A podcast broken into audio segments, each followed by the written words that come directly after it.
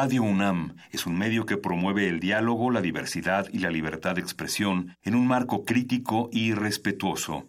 Los comentarios expresados a lo largo de su programación reflejan la opinión de quien los emite, mas no de la radiodifusora.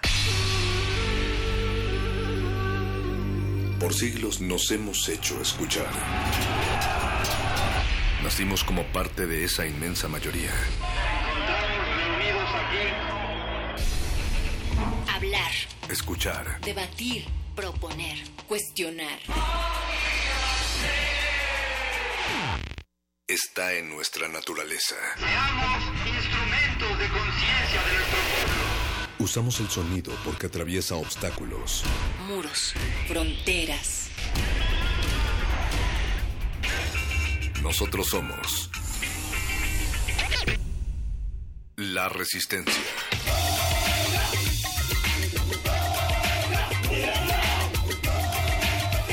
Resistencia modulada.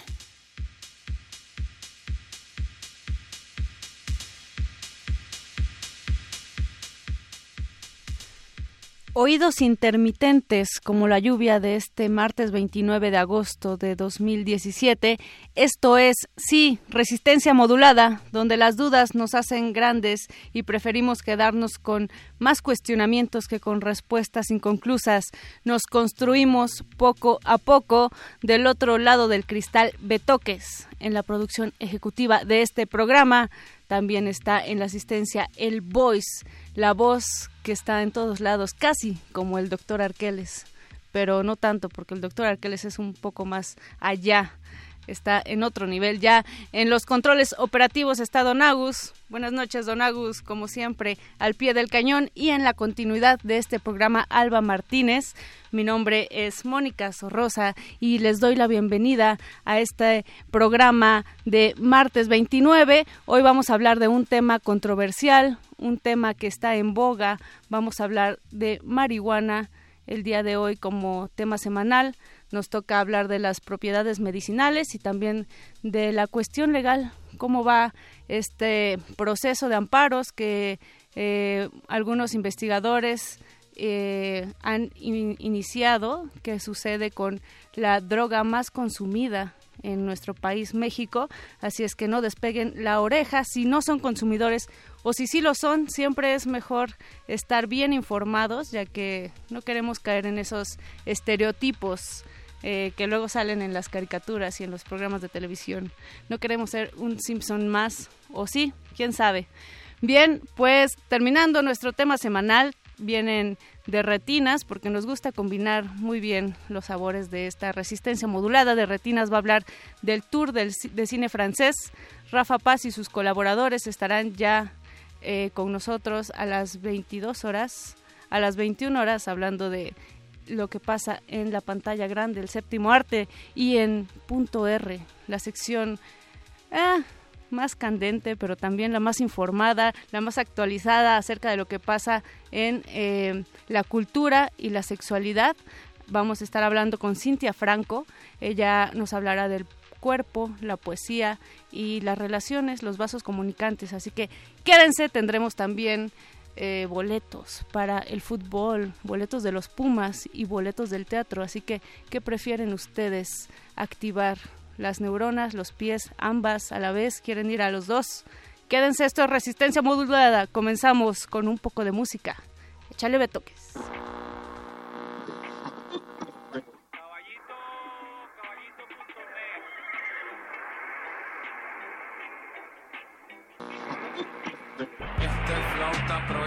Porque habla de droga. Porque habla de droga. Porque habla de droga. Este beta está prohibido porque habla de droga. Porque habla de droga. Porque habla de droga. Ajúa.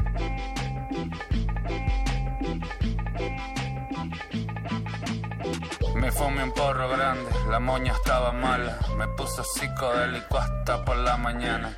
No sabía dónde estaban las llaves de mi chabola. Fuck, esto no mola. Bitch.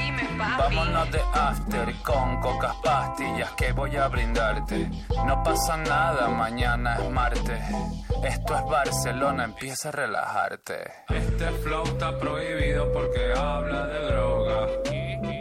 Porque habla de droga. Porque habla de droga. Este beta está prohibido porque habla de droga. Porque habla de droga.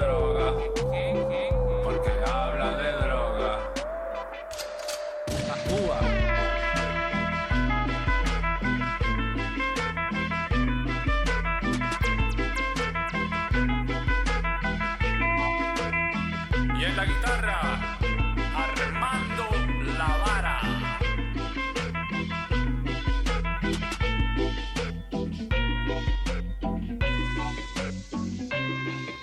Fumé una moña buena, me puso inteligente. Hablando con chavalas, me puse impertinente. Tremendo colocón, mi gente. Necesito algo en las venas que me cambie el ambiente. El tema de la droga es puro tabú. Dime cuántos kilos se huele el EU. Si hacen un antidoping en el parlamento, la droga que se incauta no se la lleva el viento.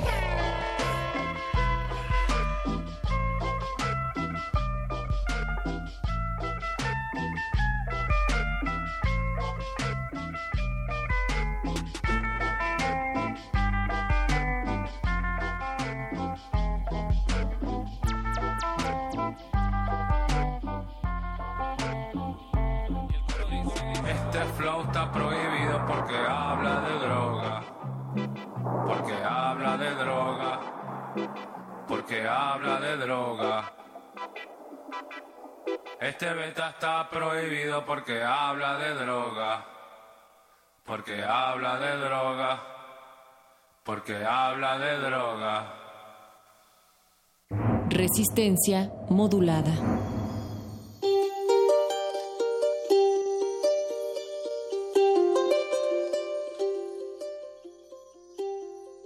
casos han marcado el debate de política de drogas, especialmente en relación al tema de la marihuana.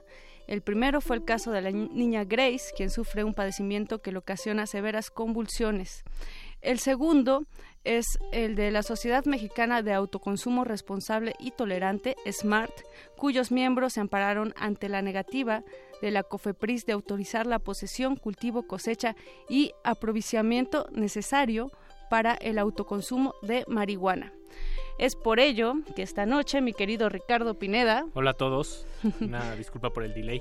Vamos, es, es difícil, es noche de lluvia, noche de eh, bicicletas mojadas. Y noche de, de temas importantes como el de la despenalización de la marihuana, un tema, un tema bastante complejo, Mónica, que requiere verse con la seriedad absoluta y desde diferentes aristas, ¿no? No solo desde el, la, la, criminalización por, por portarlo con uso lúdico, sino también están otros temas como el uso médico, como el, no sé, las cantidades, la comercialización y, y, y todos los problemas o situaciones que, genera a su alrededor. Así es, y para no dejar esto en una charla de café, hemos... Eh, hemos buscado la presencia de Herminia Pasantes. Buenas noches, doctora Herminia, ¿está en la línea ya?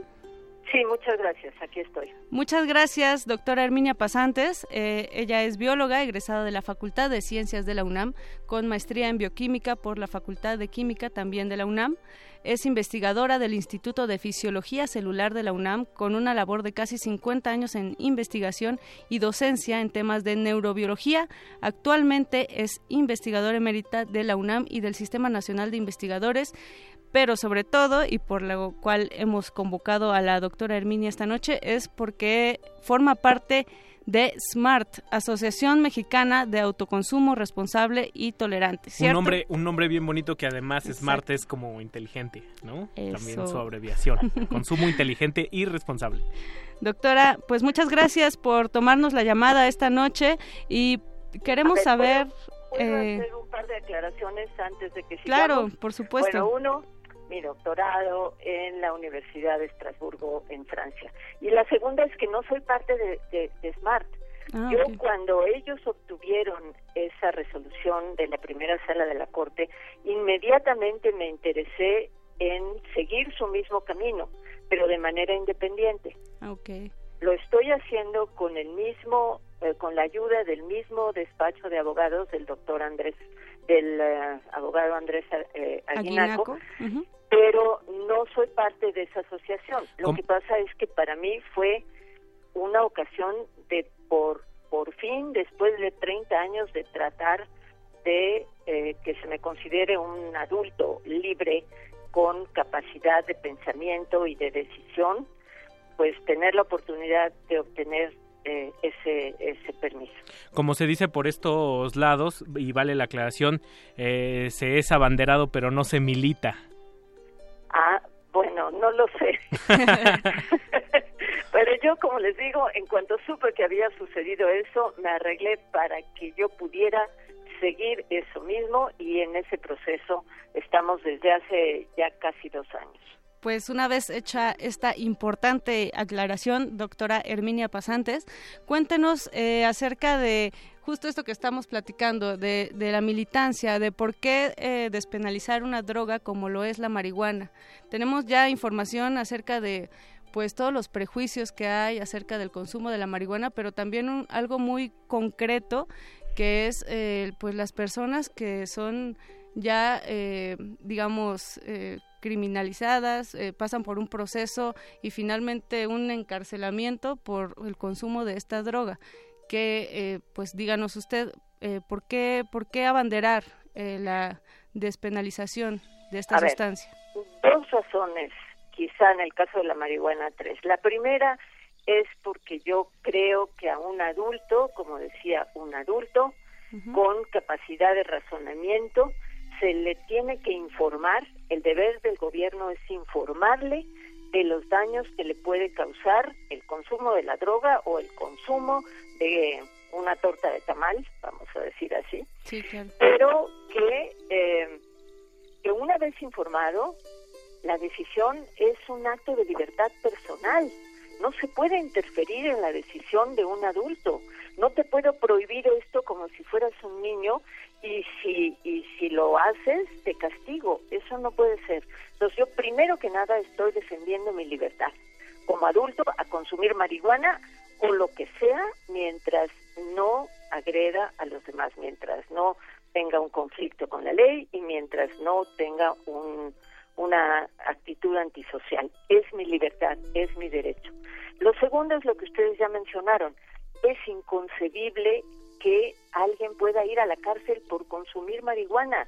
Los usuarios de marihuana no son delincuentes, de ninguna manera. Ni siquiera siendo adictos se vuelven delincuentes. Cuando ya son adictos, entonces em, se pueden tratar como enfermos. Y, y, siempre hablo en tercera persona porque yo nunca he consumido marihuana y no me interesa consumirla. Como digo, estoy defendiendo mi libertad. Pero es es insostenible, inaceptable que por el hecho de fumar marihuana, consumir marihuana, una persona vaya a la cárcel. Y una vez que vaya a la cárcel, nos enfrentamos a un problema de eh, desigualdad social enorme, porque cuando los padres de un joven a quien llevaron al, al, Ministerio Público y le metieron medio kilo de marihuana en la mochila, porque no importan las dosis, ahí le meten medio kilo, eh, si el papá va y tiene dinero, lo saca. Y si no tiene dinero, el muchacho va a la cárcel. Nadie, ni joven ni adulto, tiene por qué ir a la cárcel por el solo hecho de consumir marihuana, que no es un delito. En este momento es, porque así está la ley, pero contra esa vamos. Doctora, yo, yo quisiera hacer una, una, una pregunta y sobre todo va, va en la vía de que ya ha habido precedentes legales, eh, digamos, ciertos caminos que se han iniciado para hacia la, despenalización y se han quedado como, como rezagados. Hay un, hay un, hay un atraso ahí importante. Ante esta situación, si yo soy o cualquiera de nuestros escuchas es consumidor de marihuana, ¿qué caminos tiene ah, para, para poderse amparar más más allá de esta aclaración que usted que usted menciona que, que digamos estamos vulnerables pero qué caminos podría tener o hacia dónde me puedo acercar yo bueno lo, lo primero que tiene que hacerse es presentarse ante Cofepris una solicitud para para el consumo etcétera para el cultivo eh, y todo lo demás para el autoconsumo. Eso es lo primero ir ante Cofepris. Cofepris va a rechazar esto porque tal como está la ley no no lo puede aceptar, lo tiene que rechazar. Y una vez que la solicitud ha sido rechazada, entonces hay que tramitar el amparo. Y hay que tramitarlo, pues yo creo que con un abogado. Claro, y de esto, eh, doctora Herminia, vamos a estar hablando justo con eh, el licenciado Andrés Aguinaco, eh, que es eh, quien está llevando el tema de los amparos, pero me gustaría eh, ahora sí que aprovechar esta, todo este conocimiento que usted tiene acerca de química, biología y también en ciencias en general para que nos diga los daños, porque sabemos que la marihuana es también de las sustancias menos... que causa menos adicción. Exacto, exacto. A ver, en, en los adultos está perfectamente establecido, comprobado y definido que solo el 9% de los usuarios, digamos no ocasionales, sino de los usuarios regulares de marihuana, solo el 9% eh, tiene una adicción. Y ese es el único problema, básicamente. El problema más importante de la marihuana podría ser la adicción, pero solo uno de cada diez en el caso de los adultos va a tener esta respuesta de adicción. No sabemos por qué unas drogas son más adictivas que otras, no sabemos por qué uno de esos diez fue el que el que quedó adicto y los otros no. Se está estudiando eso, pero en el momento no lo sabemos. Pero los resultados son uno de cada diez. A diferencia de, perdón, del tabaco, por ejemplo, ¿no? Por es mucho más adictivo, sí. Eh, en el caso de, la, de los adolescentes sí es más eh, delicado porque ahí en primer lugar entre más entre más jóvenes comiencen con el consumo de marihuana las posibilidades de adquirir la adicción son mayores. Pueden ser de 20, dicen que hasta 30%, algunos resultados. Eso sí, ya es más grande. Cada eh, tres de cada diez pues sí ya es algo que nos tenemos que preocupar. Pero nos tenemos que preocupar por los adolescentes de la misma manera que nos preocupamos porque no fumen tabaco, porque no consuman alcohol. El problema es que lo van a hacer de todas formas. Entonces lo que tenemos que hacer es una gran campaña de información, de decirles, miren, ustedes tienen este este problema, a lo mejor el, eh, tienen alguna afectación ligera en el cerebro, no está comprobado de ninguna manera que haya efectos muy serios en el cerebro, ni en los adultos ni en los adolescentes. Es decir, hay, hay estudios muy importantes, una revisión de 10.000 artículos que hicieron las sociedades eh, de salud y la de ciencias de Estados Unidos, en donde revisaron toda la literatura relativa a la marihuana y no hay daños cerebrales importantes. No se puede en este momento decir que hay daños de cerebro en el cerebro importantes, pero sí hay que proteger a los adultos, a los adolescentes, perdón, porque su cerebro no está maduro todavía. Que se esperen a tener 20, 21 años cuando termina la maduración y entonces ya pueden consumirlo con moderación, como todo.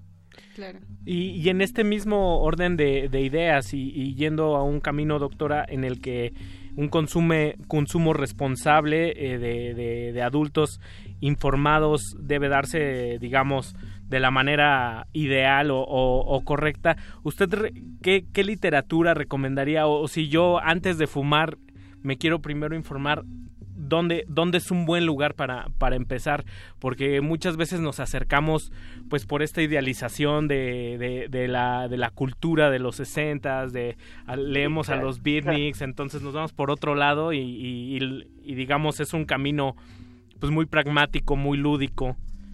A ver, eh, hay un excelente eh, trabajo, eh, un libro hecho como resultado de trabajos que se hicieron en la Facultad de Medicina bajo la coordinación del doctor Juan Ramón de la Fuente.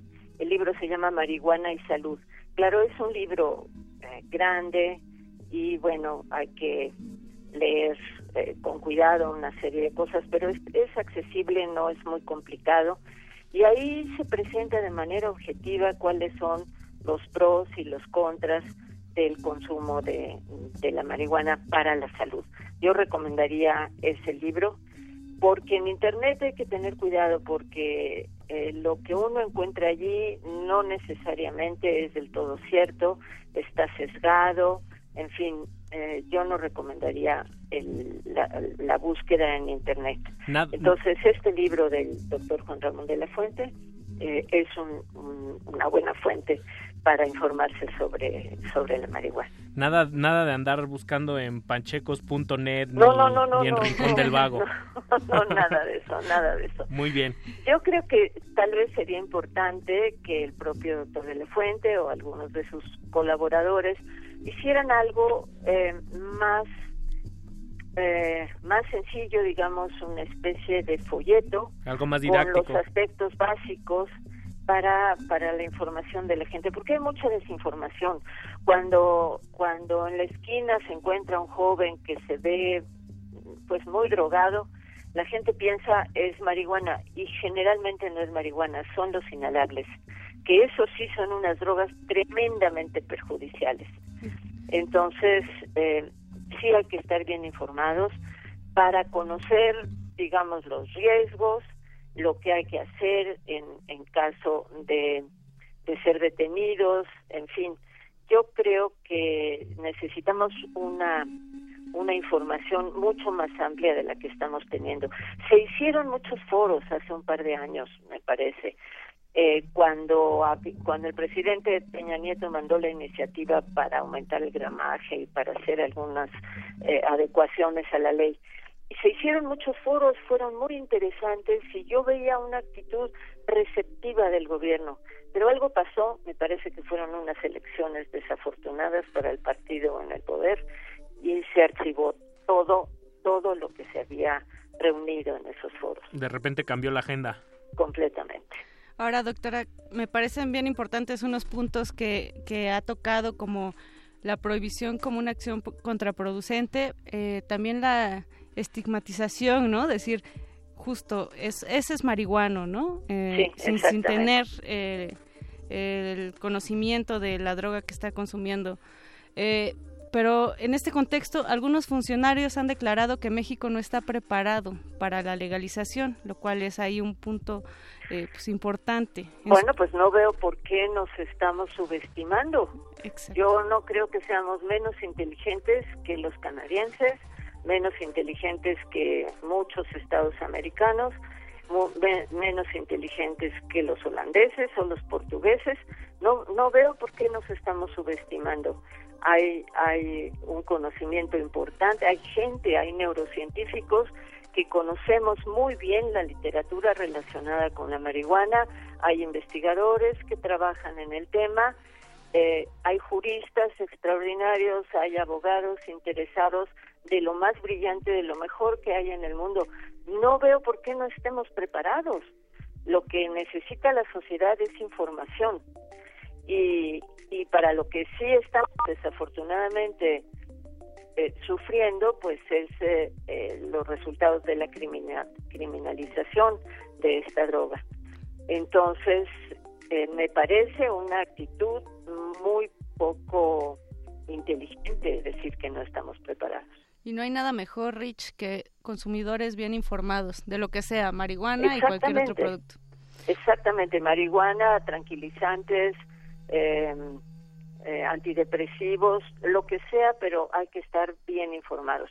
Ahora, es muy importante que la gente entienda que no es legalización de la marihuana, no se va a vender en, en el oxo de la esquina, no eh, la, lo, que se trataba, y había una iniciativa muy interesante del senador eh, Roberto Gil, eh, de lo que se trata es de tener centros en los cuales los usuarios puedan obtener la marihuana de manera segura y eh, que sea el gobierno el que tenga en sus manos el negocio de la marihuana. En este momento el negocio de la marihuana está en manos de los delincuentes La, la gente luego dice es que si se hace esta, esta eh, regulación, va a aumentar el consumo de marihuana. Los, los criminales son los que están más interesados en que aumente su mercado. Y no solo, sino también están interesados en diversificarlo, que ya no fumen nada más marihuana los, los muchachos, que entren a otras drogas más interesantes y se las regalan cuando van a comprar marihuana. Así es, o, entregar productos de, de dudosa calidad, ¿no? De pésima calidad, no sabemos ni siquiera lo que les están vendiendo. Eso es una ventaja de la marihuana, que por lo menos pues sabemos que es la planta y eso es imposible de adulterar. Aunque ya viene ya viene también esta esta nueva tendencia de la de la marihuana. De sí, de la mejorada súper potente. Claro, O sea, como ya está como de diseño casi casi, ¿no? Claro. No, y, lo peor son las drogas sintéticas, los cannabinoides sintéticos y todas las drogas sintéticas. Entonces es mucho mejor si uno necesita o, se divierte pues teniendo esta clase de estímulos que son perfectamente eh, eh, legal, digamos, la persona está en su derecho de divertirse como quiera, por ponerlo así, pues mejor algo que no es tan malo, que no se puede adulterar fácilmente, que no causa adicción de manera importante. Es decir, seleccionar entre, entre las opciones del mercado, que son muchísimas, yo creo que seleccionar la marihuana es una decisión eh, importante, una buena decisión, porque la marihuana es, en efecto, de las drogas menos nocivas. Doctora Herminia Pasantes, pues de estos temas y sobre todo del marco legal que está ahorita en nuestro país, vamos a hablar en unos momentos con el licenciado Andrés Aguinaco. Muchas gracias por tomarnos la llamada. No, gracias a ustedes y qué bueno que me permiten transmitir estas ideas a su público. Un saludo y seguimos en comunicación. Muchas gracias nuevamente. Gracias a ustedes. Hasta luego. Esto es resistencia modulada. Estamos hablando de. Resistencia modulada. Considero que al menos en el caso del Estado de México, el tema relacionado a la posible legalización de la marihuana no la veo, no la veo venir. No la veo posible, no la veo viable. Queremos escuelas, queremos trabajos, queremos deporte para los jóvenes. Creo que está cambiando el paradigma sobre cómo se maneja y cómo se concibe el tema de las drogas y su consumo en todos los países. Yo creo que el mundo entero está caminando hacia establecer un nuevo paradigma. paradigma. Pero, pero al mismo tiempo nos mantenemos muy firmes, muy firmes en el combate al crimen organizado. En el Estado de México, los hospitales ya tienen autorización para recitar, recitar marihuana medicinal. Medicinal. Sí, hay un medicamento que es un tanto controversial. El TCH tejano. Resistencia modulada. Boys and girls, your attention please. Here is your group. Henry Delgado and the stage, stage, stage. For amuse and also for you dance march. If you like to dance, very well. And then smoke a cigarette and put in wave natural waves. Cáscara de plátano, mostaza, orégano, orégano hierba buena, hierba buena. Ah, ah, ah. Volare, oh, oh, cantar. Now, listen to me. To me. One, one, two, three, four. Let's go, baby. Come on, Cherry. Come on, Dory. Now, please, please, dance, dance, dance.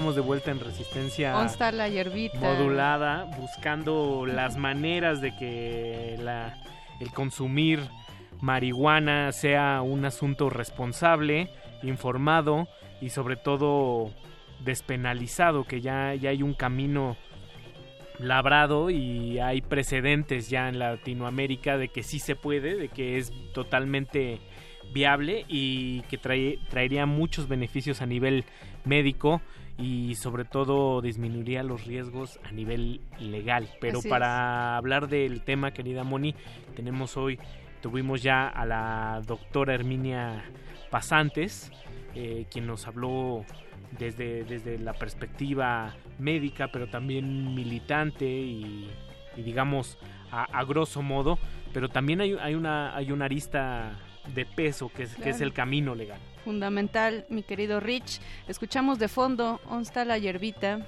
de los destellos. Bandón. Y escuchamos también en estas líneas, en estas ondas radiofónicas ya al licenciado Andrés Aguinaco. Buenas noches, licenciado Andrés. Buenas noches, Mónica. ¿Qué tal, Ricardo? ¿Cómo están? Gracias por la invitación.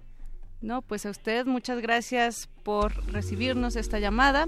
Es el licenciado Andrés Aguinaco, es abogado de la ITAM, con sus dos mejores amigos de la carrera, Paula Méndez y Moy Schwartzman, espero haberlo pronunciado más o menos bien, propuso crear una organización civil llamada Centro Estratégico de Impacto Social. El 6. Así es. Uno de los impulsores de la iniciativa ante la Corte, primero comenzaron a abordar casos sobre los derechos humanos de personas con alguna discapacidad, pero en 2012, cuando los homicidios se contaban por miles, decidió que los temas de drogas también serían el pilar de su fundación. ¿Es cierto esto, licenciado Andrés Aguinaco? Sí, primero que nada, háblame por favor de tú, Mónica. Soy muy joven para que me hables de usted. Ya me, ya me estoy empezando a, a aflojar la corbata entonces, licenciado. Muy bien. Sí, pues mira, ofreces un, un panorama general de lo que nos llevó a hacer trabajo social y en concreto litigio estratégico de derechos humanos. Eh, la Fundación FEIS ha ido también creciendo con el tiempo, algunos la han dejado, otros han entrado, pero en esencia el grupo sigue haciendo el mismo trabajo, considero muy importante, en materia de litigio de derechos humanos. No hemos dejado de hacer litigio en materia de eh, derechos de las personas con discapacidad, pero ahora también estamos, digo no ahora, en los últimos cinco años también hemos eh, trabajado en esta parte muy importante de eh, reforma en política de drogas. Andrés, cuéntanos cómo es la relación eh, que tiene mm, tu grupo de abogados con SMART, la Asociación Mexicana de Autoconsumo Responsable y Tolerante. Eh, bueno, nosotros trabajamos directamente con el Consejo de eh, México Unido contra la Delincuencia y juntos creamos esta fundación. Y la fundación o esta sociedad SMART tenía el propósito de eh, traer los reflectores sobre los temas legales y aspectos de derechos humanos en toda la problemática de drogas en el país. Entonces, yo te diría que tanto SPACE como México Unido contra la Delincuencia formamos SMART y llevamos a la Corte el asunto muy conocido de 2015, en el cual la primera sala, la Suprema Corte, resolvió que sí había derechos humanos eh, para los usuarios de cannabis, concretamente, y que la política prohibicionista sí los estaba violando. Entonces, pues, tenemos un vínculo muy cercano con ese, con ese proyecto de trabajo. Licenciado, también hay una, hay un, hay un- Ricardo, de tú, por favor. Ya te aflojaste la corbata, ya, Rich. ya no me aflojé la corbata, es la, es la costumbre de, de los ambientes e- estructurados. Perdón. Perdón, Andrés. Eh, eh, como bien lo comentaba en el bloque anterior la, la, doctora, hay mucha desinformación en el, en el tema y muchos de los consumidores que quieren emprender un camino legal creen que manifestándose es el, es el primer paso. Si bien es importante, también hay otras figuras o mecanismos legales como, como lo, es, lo es el amparo. ¿Podrías andar un poco sobre ese tema, Andrés? Bueno, el cambio social no es una, no es una ciencia, eh, una ciencia dura.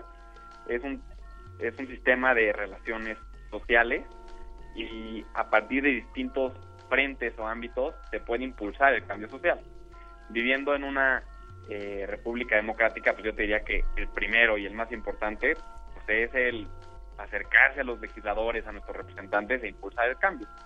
Otro, que tú también dijiste ahorita importantísimo, es el manifestarse, el hacer incidencia social, en salir a las calles, unirse a los grupos de cabildeo o lobbying más cercanos a ellos, unirse a alguna fundación. Pero sobre el que ustedes me preguntaron concretamente es el litigio. El litigio también es una forma muy importante de cambio social que nunca puede funcionar de forma aislada a los otros cambios y nunca funciona por sí mismo. Entonces siempre tiene que estar vinculada con los otros mecanismos de cambio. Ahora, ¿es una vía que es accesible para cualquier usuario? Pues sí y no. Cualquier persona puede presentar una demanda de amparo, que es una demanda de derechos humanos, una demanda constitucional, pero a la vez es un mecanismo altamente sofisticado y técnico para hacer cambio social. Eso quiere decir que mientras que para ejercer el voto yo nada más voy a la casilla o a lo mejor escribo un correo a mi representante y para hacer manifestaciones públicas pues no tengo más que a lo mejor utilizar redes sociales o, acercarme a algún medio de comunicación. Para el litigio sí necesito tener un buen abogado que conozca de derechos humanos y que conozca los recovecos del juicio de amparo. Entonces, mientras que parece que es un medio social o democrático, también es un medio de muy difícil acceso para la mayoría de la gente. Exacto. Y, sabemos que las leyes también son eh, caen en esta cuestión de ser interpretativas, Andrés. Entonces, en concreto, en el amparo que tú llevas, eh, nos gustaría saber un poco cómo, cómo va el proceso, cuáles han sido los retrocesos y los avances. Pues mira, eh, el litigio toma un par de años cuando la Suprema Corte resolvió en 2015 sobre el asunto SMART, ese asunto ya llevaba varios años eh, en proceso. Entonces todo el mundo se enteró de la última etapa y la gente pensó que era un asunto o un trámite casi inmediato, pero porque no habían visto los tres años anteriores de trabajo. Lo mismo sucede, lo mismo sucede con esta segunda ronda de juicio. En 2015, cuando la Suprema Corte resuelve favorablemente el amparo de SMART, pues llega una oleada de solicitudes a COFEPRIS imitando la estrategia del primer juicio. Y todos esos juicios están apenas haciendo su camino hacia la corte. En el caso, eh, en el juicio de la doctora Pasante, investigadora del UNAM, ese juicio sigue en un juzgado de distrito. Esperamos que el juez de distrito resuelva para finales de este año, aproximadamente noviembre o diciembre, y que el asunto llegue a la Suprema Corte en el primer trimestre o a más tardar en el primer semestre del siguiente año. Y de ahí puede pasar entre un par de meses hasta un par de años para que la Corte resuelva. Eso quiere decir que probablemente tengamos una segunda resolución de la Suprema Corte sobre este tema a mediados del siguiente año. Pues ponemos, cruzamos los, los dedos y, estamos, estaremos pendientes. Y si nuestros radioescuchas quieren enterarse más al respecto, eh, ¿dónde se pueden acercar? A, qué medios digitales? ¿A qué lugares físicos, Andrés, para, para informarse más al respecto? Pues mira, yo, yo les diría que se acercaran a las redes sociales de México Unido contra la Delincuencia, eh, mientras que nosotros hacemos trabajo jurídico y de escritorio, ellos son muy buenos difundiendo todos los avances en, pues, en esta lucha por hacer un cambio en la política nacional de drogas y son realmente quien más pueden asesorar a los usuarios sobre los riesgos que tienen afrontándose la justicia mexicana y también sobre las vías de defensa Claro, Andrés, ahora sé que es un gran tema y llevaría mucho tiempo, pero digamos, eh, redondeando un poquito, mm, me gustaría hablar un poco de los contextos internacionales, ya que hay países que ya legalizaron la marihuana para uso eh, no solo medicinal, sino también recreativo. Entonces, eh, ¿qué, ¿qué tipo de espejo ¿En qué tipo de espejo México se debe reflejar? ¿Se debe acercar más a algo como la legalización que ha existido, no sé, en, en estados como California, en Estados Unidos? O, o más eh, ver hacia el, el cono sur? Ay, pues esa es una pregunta muy interesante. Ahorita la base es decir, a ver, está fracasando el sistema que tenemos, eh, militarizar la sociedad, sacar los soldados a la calle y prohibir categóricamente el uso de cannabis, pero en general de todas las drogas, ha fracasado. Y tenemos que transitar de un sistema eh, de prohibición, de militarización, de encarcelamiento, de violencia del Estado, a un sistema de regulación. Y en cambio, perdón. Sí. Adelante. No, adelante. Y también por el otro lado está eh, el caso de Ámsterdam, que, que fue como muy abierto y ahora ya está como que una vez más blindando o restringiendo el uso también porque digamos se les, se les estuvo saliendo de las manos, ¿no? Claro, y mira, cualquier discusión que tengamos sobre cannabis o sobre drogas en general, es muy importante que parta de evidencia científica. La verdad es que hay muchos fantasmas en el closet y los, legisladores han regulado o prohibido a partir de muchos prejuicios que ellos tienen. Entonces, tenemos que basarnos en la evidencia científica y en los daños reales y probados de cada una de las drogas. Y luego se tienen que crear mecanismos de salud para afrontar esos problemas. Entonces, se tiene que utilizar una política de reducción de daños. Entonces, si tú me preguntas, ¿tú estarías, Andrés, a favor de una legalización abierta, que se vendieran a lo mejor como dulces o como refrescos? Y pues yo te diría no, porque pues, hay un que otro riesgo a la salud, y bien menor, eh, por lo que no sería conveniente que se vendiera como cualquier producto en una en una tienda, ¿no? En este paralelismo la obesidad, ¿no? De, de los productos chatarra. O el alcohol, o el alcoholismo, ¿no? Que es como digamos nuestro referente más claro que está que está legalizado y que, que tiene unos problemas de salud que le resultan muy costosos al, al país entero, ¿no? A todos nosotros. Y, y los dos ejemplos que dijeron pues, sí tienen restricciones, ¿no? Tienen restricciones en, por ejemplo, en publicidad. Tienen restricciones en dónde se venden y a quién. En la distancia a las escuelas y a donde hay los focos de eh, menores de edad o adolescentes, ¿no? Porque sí, el Estado tiene una facultad legítima de disuadir el consumo de sustancias que pudieran generar riesgos a la salud. Ahora, lo que no tiene legitimidad es para prohibir esas sustancias o actividades que generan riesgos a la salud, que es muy diferente. Entonces, podemos pasar horas discutiendo cuál sería la medida adecuada. Eh, yo les diría pues, las medidas que disuadan el consumo siempre que no lo prohíban. Entonces, podemos buscar paralelos con el alcohol, con el tabaco, a lo mejor con la regulación de Uruguay. El problema con algunas regulaciones que si bien no prohíben, generan muchos obstáculos, es que generan tantos obstáculos que para el usuario es más fácil ir al mercado negro y vincularse con el crimen organizado o el mercado negro donde se encuentran esas sustancias y asumir todos los riesgos pues, de interactuar ¿no? con estas personas. Que son como mil riesgos, ¿no? Desde, desde el problema nervioso de, de asistir, de esperar, de tratar con alguien que es un criminal, que te pongan como carnada ante la policía. Claro. N cantidad. Aparte de que hay algunos estudios que dicen que el cannabis no es una droga puente, sino lo que es el puente es el dealer, ¿no? Claro. Que yo quiero ir por un porro con una persona y me va a decir, pues prueba esto, prueba esta otra cosa. Ahí te van tus tachas de pilón. Exacto. Entonces, pues si, la genera, si generamos una regulación demasiado prohibitiva o con demasiados obstáculos, pues nada más se va a generar un mercado negro, como ya de hecho sucede, por ejemplo, con los tabacos piratas de China y de la India, ¿no? Que por generar tan, poner, imponer tantos impuestos, tantos IEP, pues ya ha sido más fácil para muchos grupos para muchos grupos criminales pues empezar a importar incluso tabaco. Exacto. Aquí la cuestión, licenciado eh, Andrés Aguinaco, es también la prohibición. Con el licenciado y con el querido, querido, estimado Andrés Aguinaco, es, es, esta cuestión de prohibición, de libertad y de libre albedrío también, que cae en cuestiones hasta filosóficas y en debates muy amplios. Sin embargo, pues el tiempo no nos da para tanto. Seguiremos nosotros eh, poniendo el, el dedo en el renglón de este tema y viendo lo que sucede. Ojalá podamos hablar contigo el siguiente año que salga una resolución al respecto. Con mucho gusto, yo estoy aquí a la orden para platicar esos temas que me interesan Eh. muchísimo y son muy importantes para el país. ¿Algún contacto en redes sociales, Andrés?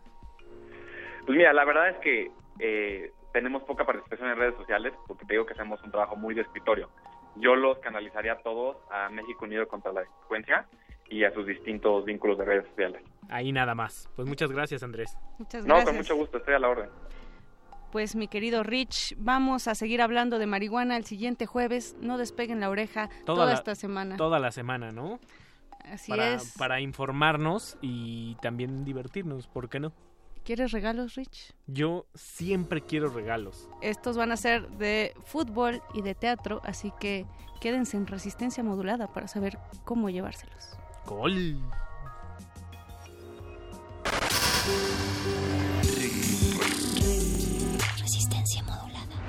Nuestro país, vivir en pobreza significa un país moderno, con techos precarios.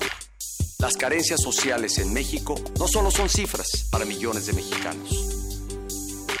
El porcentaje de personas sin educación básica, con techos precarios o sin drenaje, sin acceso a servicios de salud, sin poder ejercer derechos fundamentales, sin seguridad social, sin historias de bienestar, sin alimentación adecuada, sin esperanza, se está ampliando para hacer de México un país moderno, de carencias y marginación. El número de personas sin educación básica, sin poder ejercer derechos fundamentales, se duplicó en esta administración y se redujo a una quinta parte de la población, que es la mejor manera de combatir la pobreza. En esta administración disminuyó la Estrategia Nacional de Inclusión. En nuestro país, el número de personas con altos niveles de carencias y marginación se está ampliando. Felicito a quienes con vocación y entrega han creado un país moderno y próspero, ampliando la división más profunda de nuestro país. Resistencia modulada. El silencio no es una opción.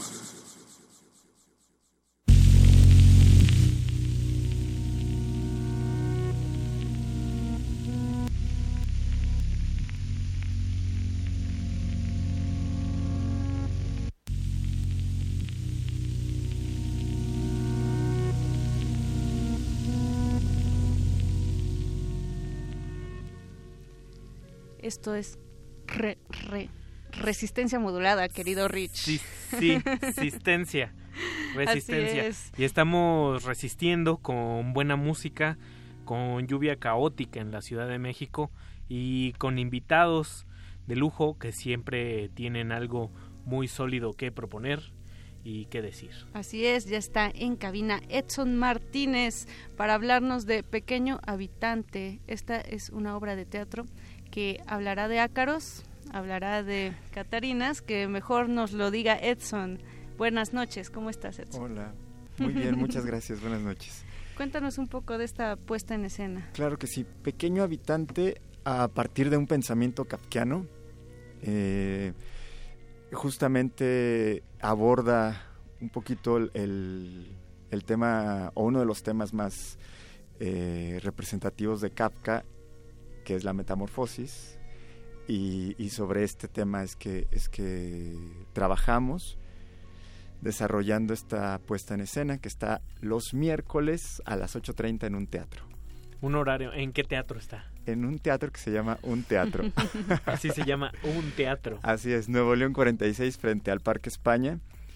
Eh, Céntrico. esto, sí, bastante, bastante céntrico. Esto es parte de una residencia que el grupo que es Colectivo Charalito está haciendo en, en este espacio que es un teatro.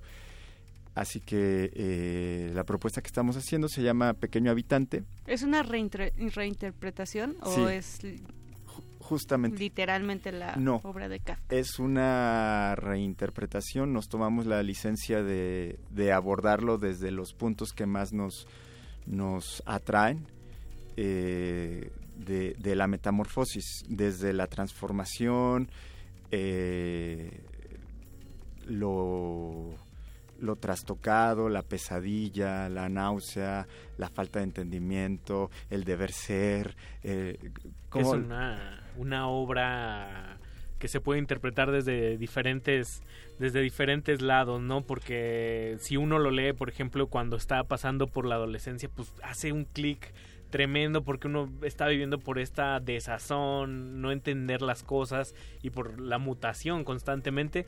Incluso está esta analogía de sentirse un, un bicho, Un ¿no? bicho, Pero sí. también como tú bien lo mencionas, también está el, el asunto de las de las pesadillas o, o como también está ligado de alguna manera a nuestro tema semanal de de, de alucinación. si- situaciones, objetos o circunstancias que nos llevan a otro tipo de realidades y percepciones, ¿no? Exacto.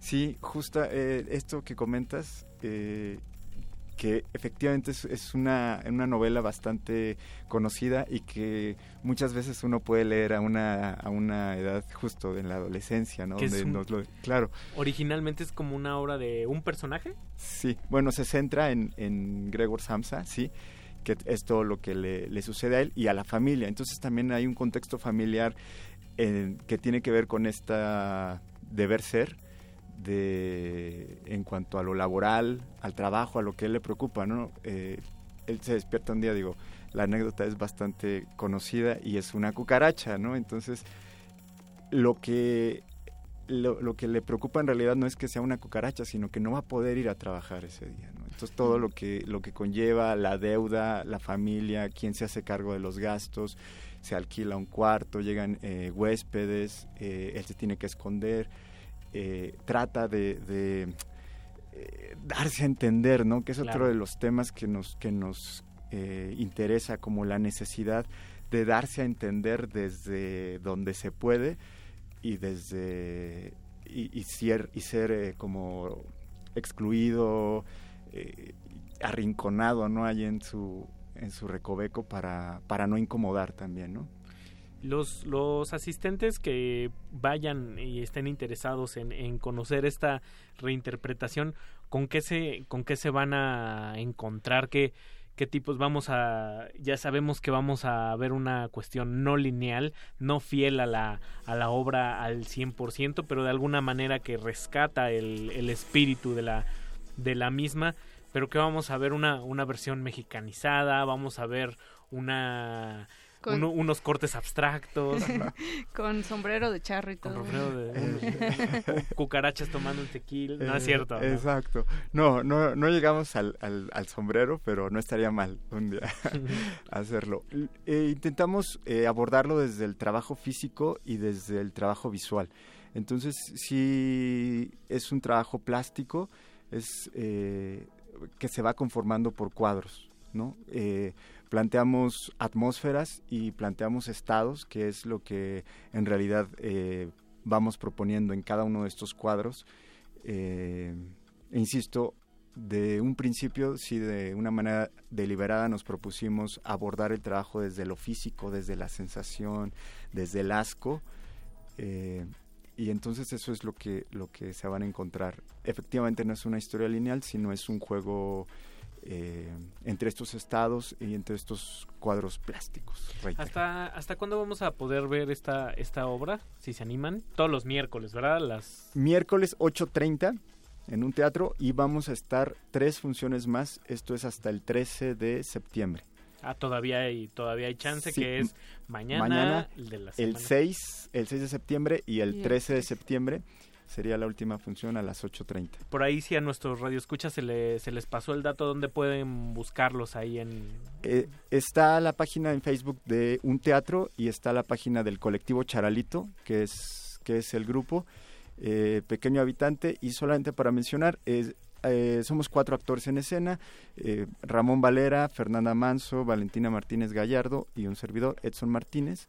y Valentina Martínez y yo, Edson, nos eh, encargamos de la dirección también. Entonces, ese es- así está conformado el equipo. Tania Rodríguez en la iluminación y Iván Mondragón asistencia. Edson, pues, Wow, por favor. Sí. que llamen a los teléfonos en cabina si quieren. ¿Cuántos pases vamos a regalar? Dos, dos pases dobles para que nos acompañen el día de mañana. ¿Ok? Ájale. Dos pases dobles para la función del día de mañana a las 8.30 de a la las noche. 8.30, sí. Así es. Solo tienen que llamarnos. Solo tienen que llamarnos y se llevan los pases. También, Rich, tenemos tres pases dobles para el partido Pumas contra Celaya. Teatro y fútbol. Teatro y fútbol. El, Solo en Radio Now. el jueves es el fútbol, así que pueden llevarse ambos. El jueves es, el, es a las 9 de la noche. Marquen a nuestros teléfonos 55 36 55 23 54 12. Y 55 23 76 82. Esto es Resistencia Modulada, fue el tema semanal, los dejamos con Derretinas. Y Rafa Paz, como Rafa Paz, Jorge Negrete, and Company. And Company.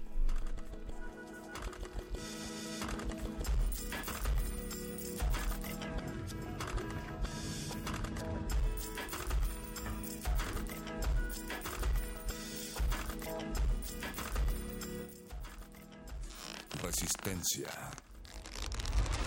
modulada.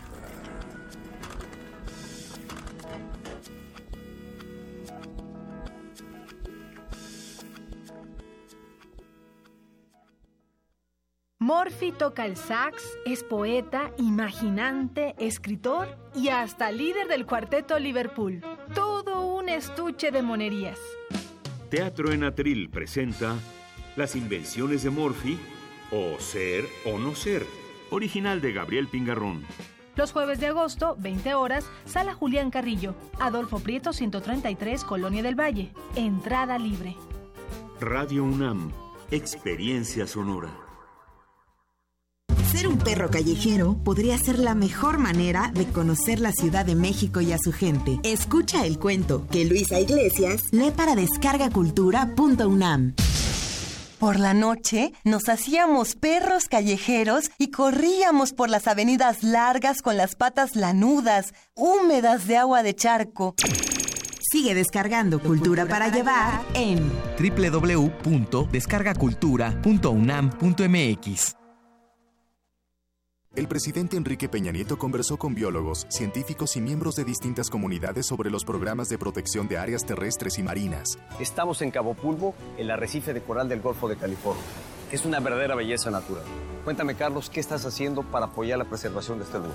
Hemos mejorado la calidad de este ecosistema y estamos usando la mejor ciencia posible para su conservación. ¿Qué haces, Alicia? Soy bióloga y tengo la oportunidad de participar en un programa para que la comunidad entienda la importancia del arrecife. La conservación es una tarea de equipo que requiere mucho apoyo. Por eso creamos la Gendarmería Ambiental. Hoy tenemos 90 millones de hectáreas en protección marina y terrestre. Tenemos la fortuna de ser uno de los países con mayor diversidad de plantas y animales. Protegerlos es nuestra responsabilidad. Y lo estamos haciendo todos juntos involucrando a las comunidades, a los expertos y educando a las nuevas generaciones en la conservación. Porque lo bueno cuenta y queremos que siga contando. Quinto informe, Gobierno de la República. Bailar es encenderse, prender las venas y sentir el incendio en los pies ardiendo lento hasta la cabeza, iluminándonos, dándole sentido al estar vivos en las llamas. El Festival Intersecciones trae para ti el fuego musical de Candela Brava. Una llamarada de Latinoamérica y el Caribe para bailar sabroso. Viernes primero de septiembre a las 21 horas en la sala Julián Carrillo. Entrada libre. Muévete al calor del son en Radio UNAM. Experiencia sonora.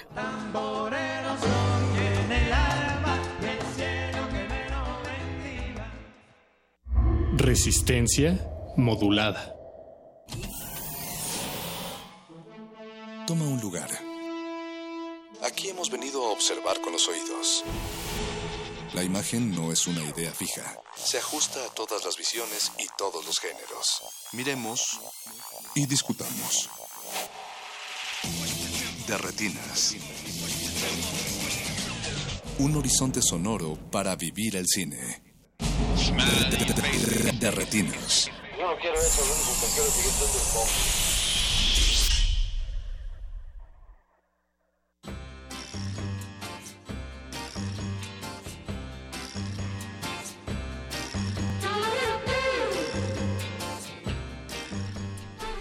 Se me ha inundado el corazón.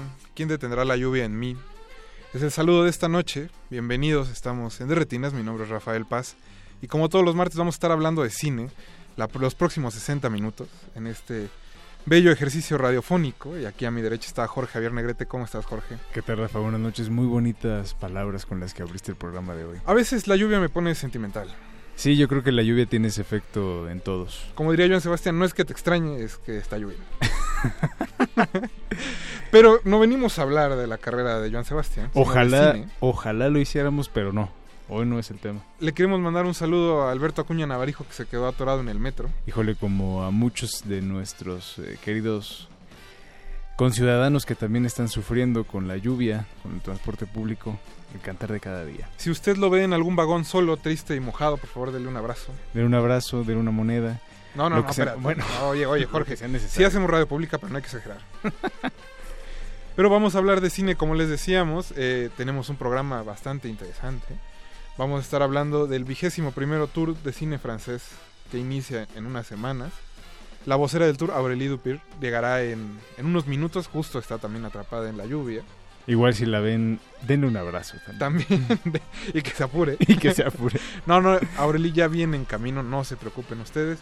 Recuerden que nos pueden contactar en redes sociales en arroba Rmodulada en Twitter y en Facebook como Resistencia Modulada. También le queremos mandar un saludo a Leslie Solís que está atorada en el segundo piso del periférico rumbo a su casa. Es pues como a todos nos está pasando esta noche. Y también si ven a Leslie denle un abrazo, por favor. Sí, si ven una mujer este medio alocada al volante al lado de su coche, salúdela. Póngale al 96.1 FM que estamos en Radio Namías de Retinas. Negrete, pues esta noche vamos a hablar de cine francés, como ya decíamos. La selección musical va muy a tono. Uh, me voy. El tour trae una, la nueva, bueno, una de las últimas películas que filmó, o de las más recientes, porque última suena un poco funeraria. Sí, no, no, todavía no es de las últimas, esperemos. Pero, una de las películas más recientes de una leyenda del cine francés que es Catherine Deneuve, una de tus actrices favoritas. De mis consentidas. Está bien bonito tu póster. Eh, híjole. De Bella de Noche. Híjole, bien bonito. Entonces vamos a estar escuchando música relacionada con ella. Ya hablaremos más adelante de la película que se estará presentando en el tour. Pero nosotros vamos a dejar de entrada con París, París de Malcolm McLaren, que tiene un, un bello cameo de la señora Catherine Deneuve. A ver si adivinan quién es. a ver si adivinan cuál es, sí. Pero bueno, los dejamos con París, París. Recuerden que están en Derretinas y regresamos.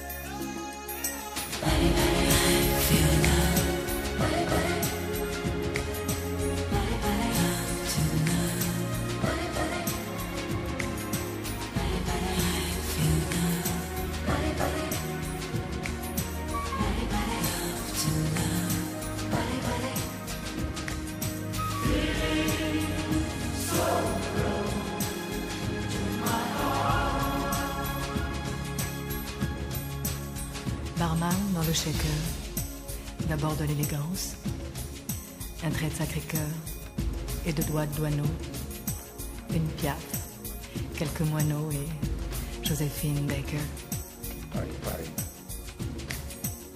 Là, une dose de prévert. Et sans raton laveur, prenons un dernier verre. Près du bateau lavoir, une Simone de Beauvoir et deux singes en hiver. Mettez trois notes de jazz dans un quartier latin, un menu sur l'ardoise, au fond d'un bar tabac et la réside d'un bar sur un jaune comptoir. Oh babe, just take my frozen hand and hear me say, don't let me turn to sand and blow away through this crowded desert.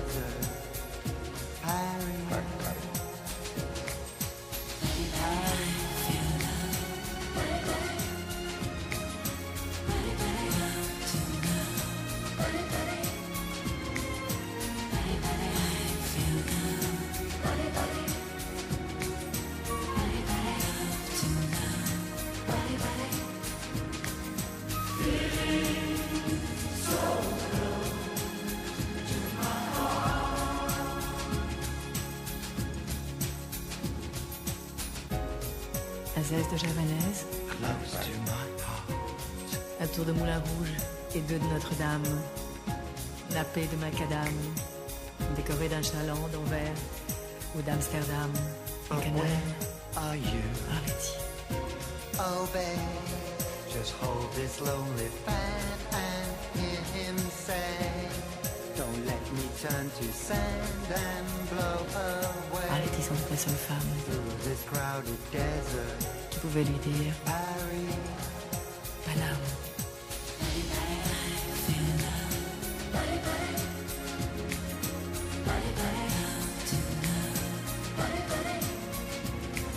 Mettez trois notes de jazz dans un quartier latin, une rue sur l'Oise, au fond d'un bar tabac, et la résine tabac sur un genou qu'on croise.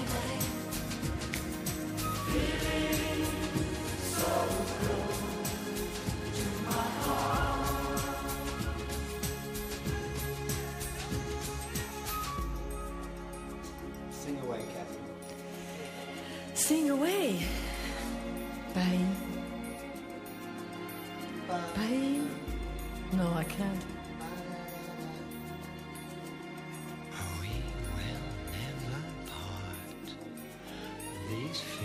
Se pourrait pour finir de poussière de métro, mais n'en prenez pas trop.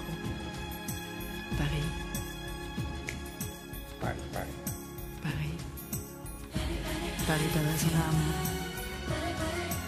Se pourrait pour finir de poussière de métro, mais n'en prenez pas trop. Paris. Paris, Paris, Paris perdrait son âme. Paris. Paris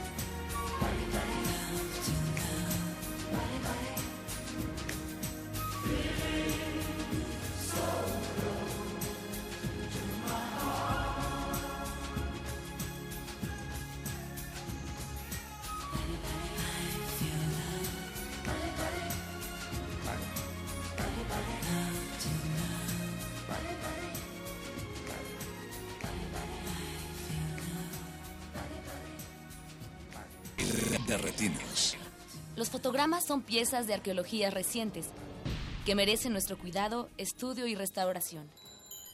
Filmoteca UNAM.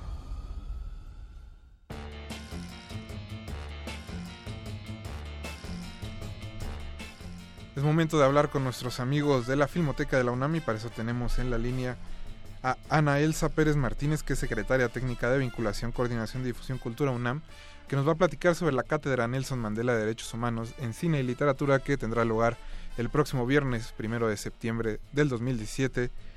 Ana Elsa, maestra Ana Elsa, buenas noches. ¿Cómo estás? Me da muchísimo gusto estar aquí en nuestra casa, que es Radio UNAM. Eso. Solo que no soy de la Filmoteca, soy de la propia coordinación de Ah. difusión cultural. Pero bueno, muchísimas gracias por Un la error invitación. No, no, ninguno. es nada más una, una precisión. Oye, pues mira, eh, lo que quisiéramos es compartir con ustedes eh, que la UNAM, justamente con la Sociedad en Filmoteca, UNAM y otras instancias como jurídicas y la Embajada de Sudáfrica, tenemos una cátedra que se llama Cátedra Nelson Mandela de Derechos Humanos en Cine y Literatura.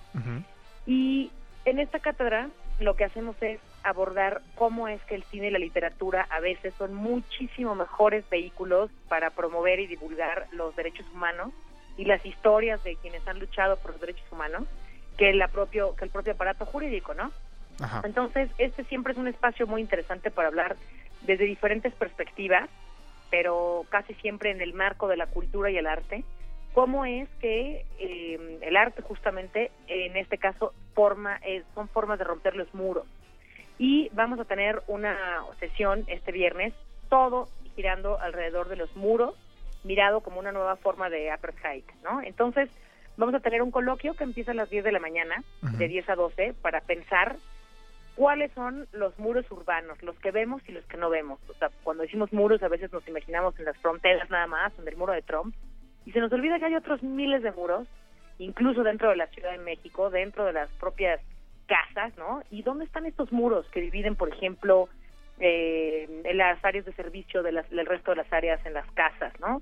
Eh, que dividen barrios caros de barrios no, no caros, de cómo se privilegia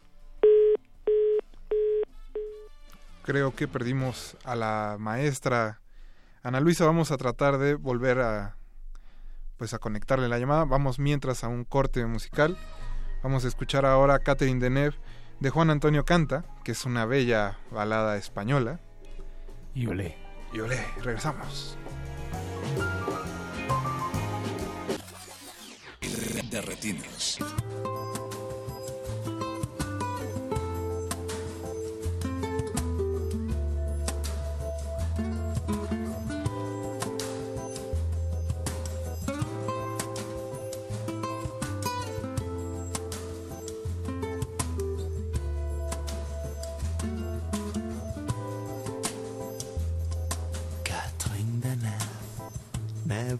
A sorprender con su belleza insólita Claire.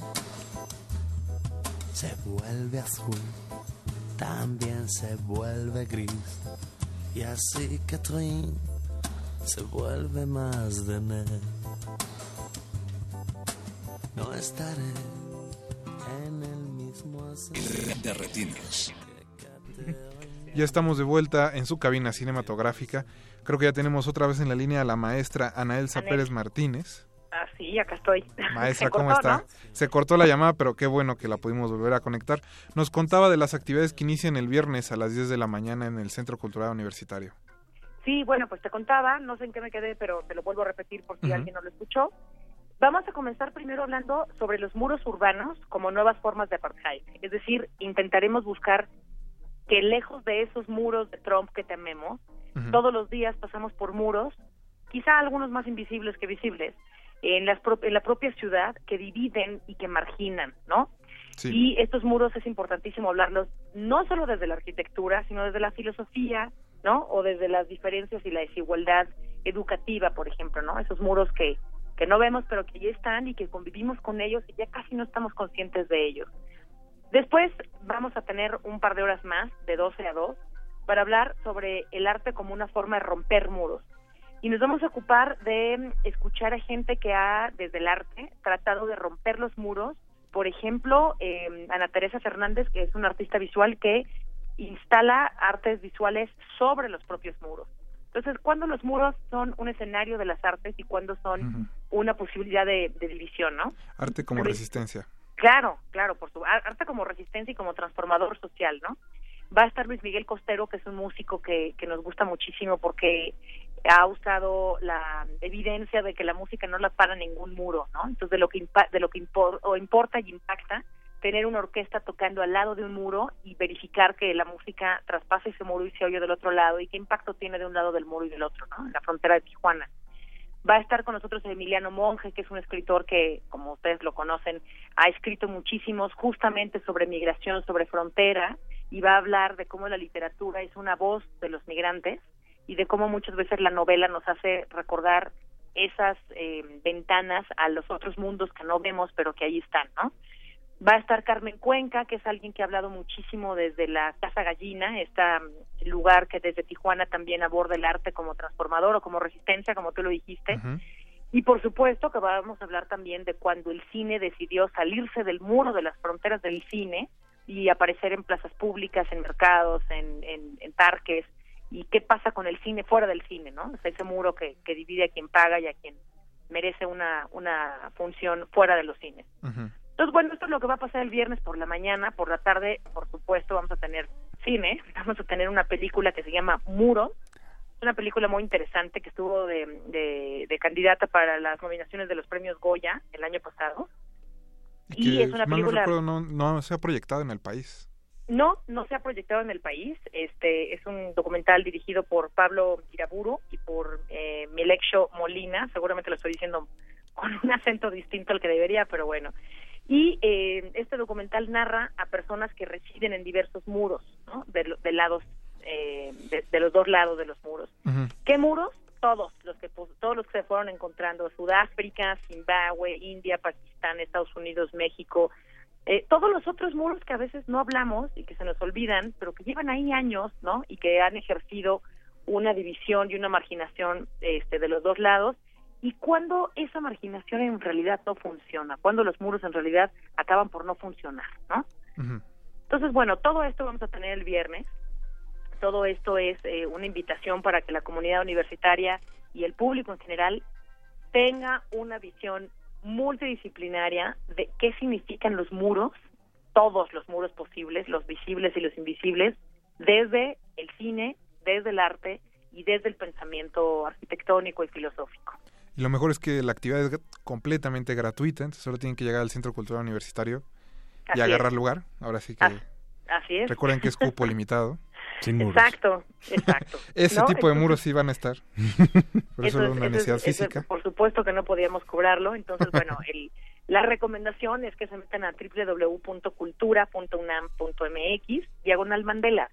Ahí van a encontrar una semblanza curricular de nuestros ponentes, van a encontrar los horarios específicos, los nombres de quienes nos eh, acompañan y bueno, para nosotros es una es una cátedra importante porque el arte siempre es un lugar para pensar los derechos humanos. La cultura es un lugar que está comprometido con el desarrollo social y con los problemas sociales, así que para la coordinación es importante esta cátedra y recibirlos pues, va a ser un honor. Maestra, muchas gracias por habernos contestado la llamada en dos ocasiones. No, al contrario, muchas gracias a ustedes. Y nos estamos viendo el viernes a las 10 de la mañana en el Centro Cultural Universitario para la segunda cátedra de Nelson Mandela. Voy a agregar que eh, nuestro gran socio, que es el Museo de Memoria y Tolerancia, inaugura mañana, el jueves por la noche, o sea, Sí, sí, una sí. noche antes de nuestro evento, la exposición Rompiendo Muros, Migrantes y Refugiados, que obviamente habla sobre el mismo tema. Es una exposición que va a estar hasta diciembre. Perfecto, pues ahí está la doble invitación.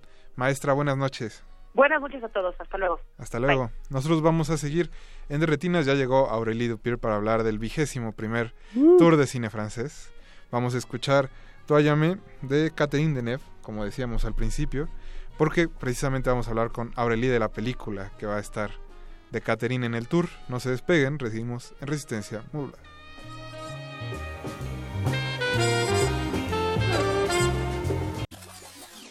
De retinas.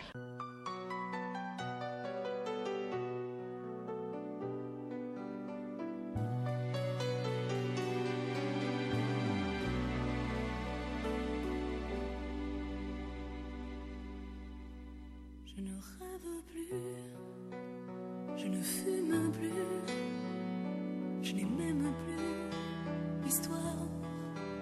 Je suis seule sans toi, je suis laide sans toi, comme une orpheline dans un dortoir. Je n'ai plus envie de vivre ma vie. Ma vie cesse quand tu pars. Je n'ai plus de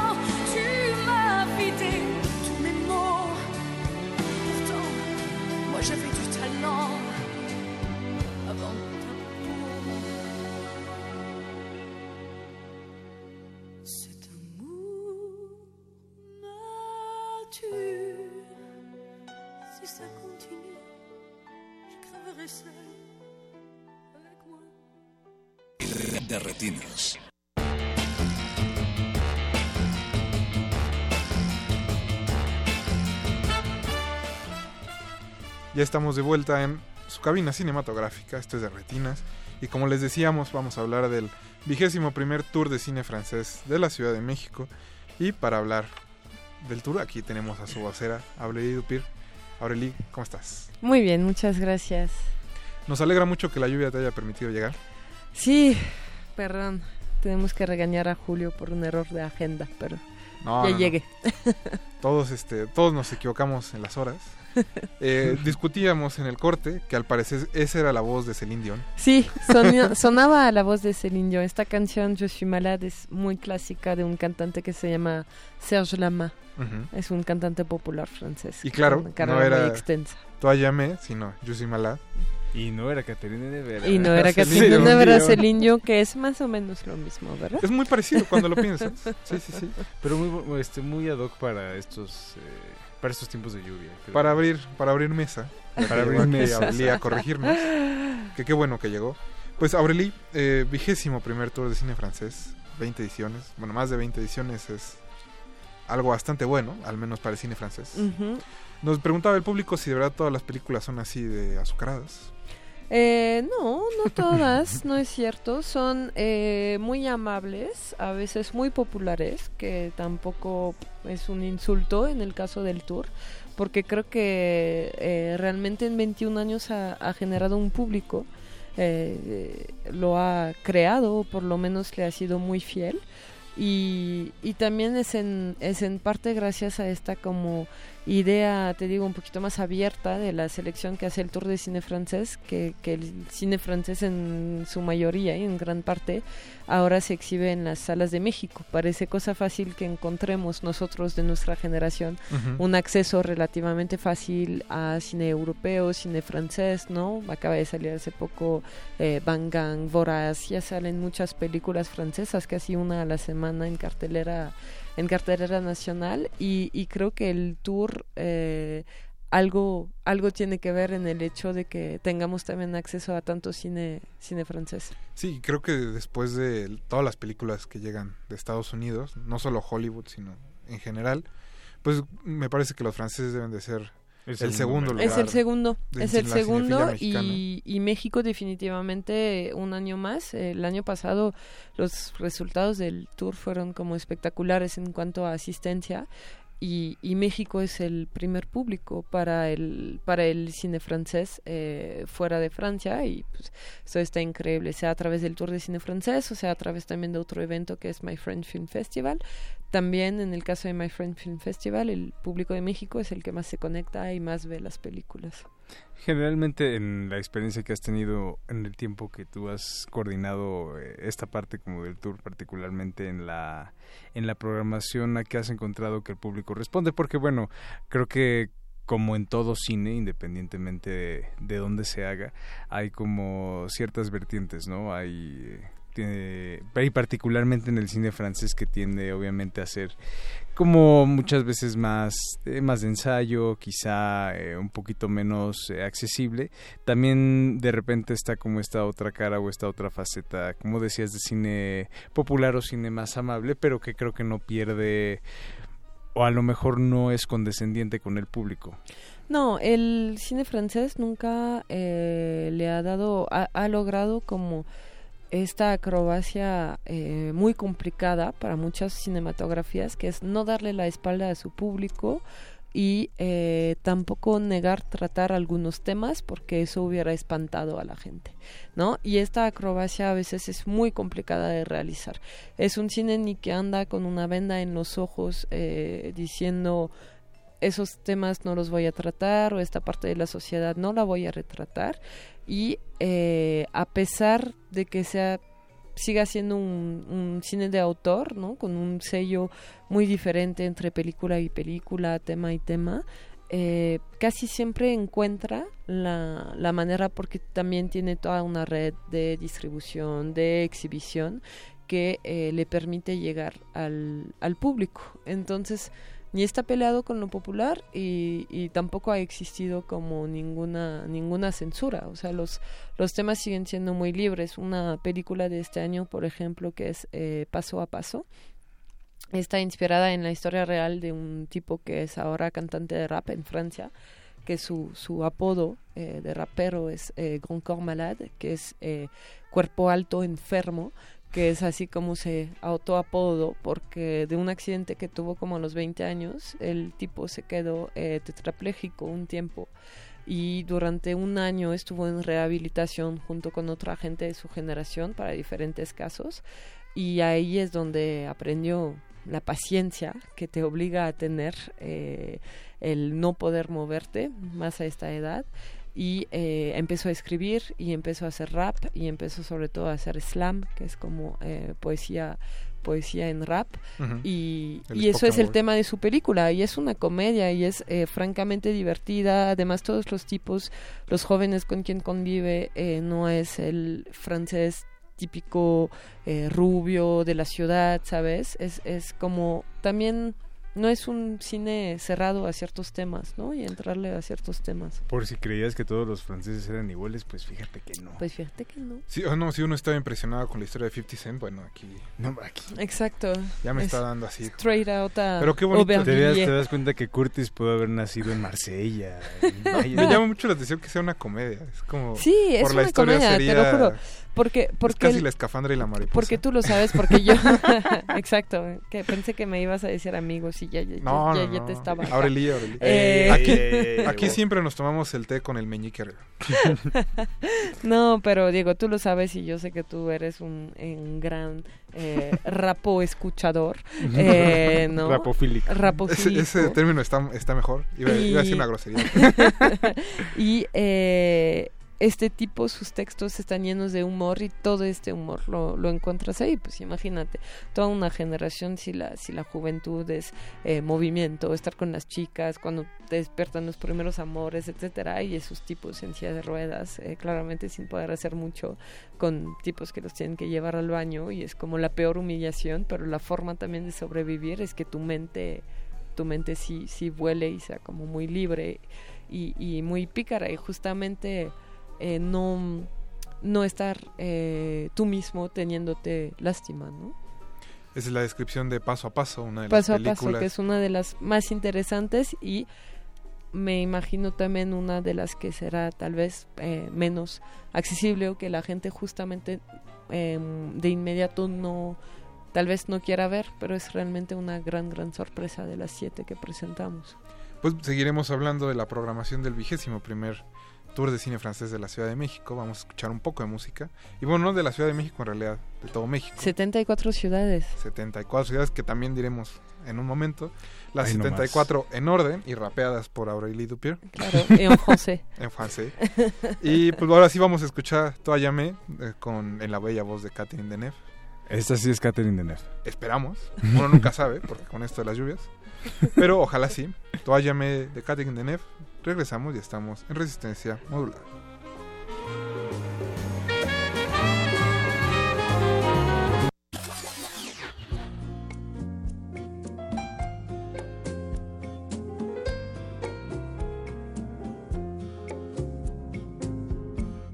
Ils veulent m'offrir des voitures, des bijoux et des fourrures, toi jamais.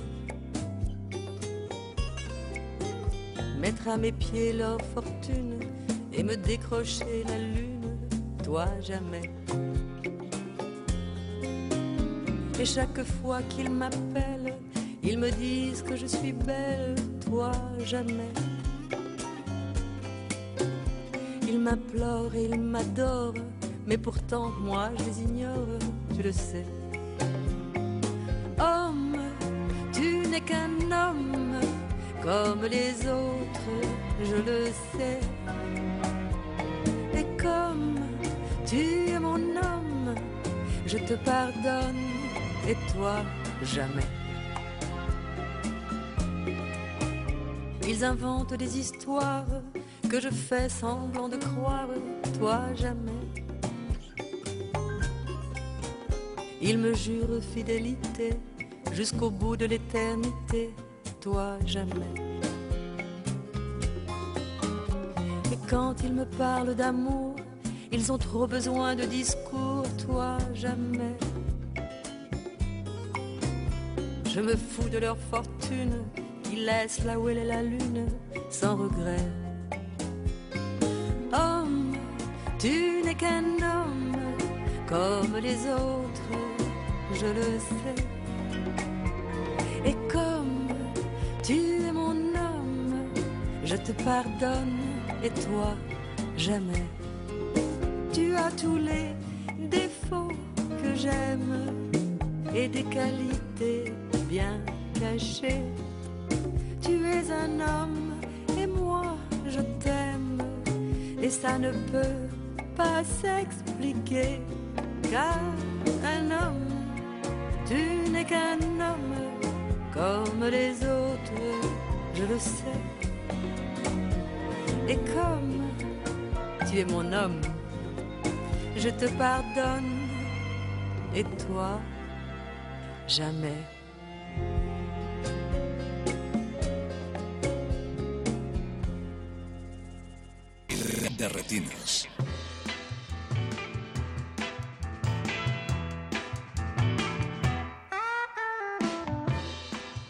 Esa fue la bella voz de Catherine Deneuve. Ahora sí, Sí.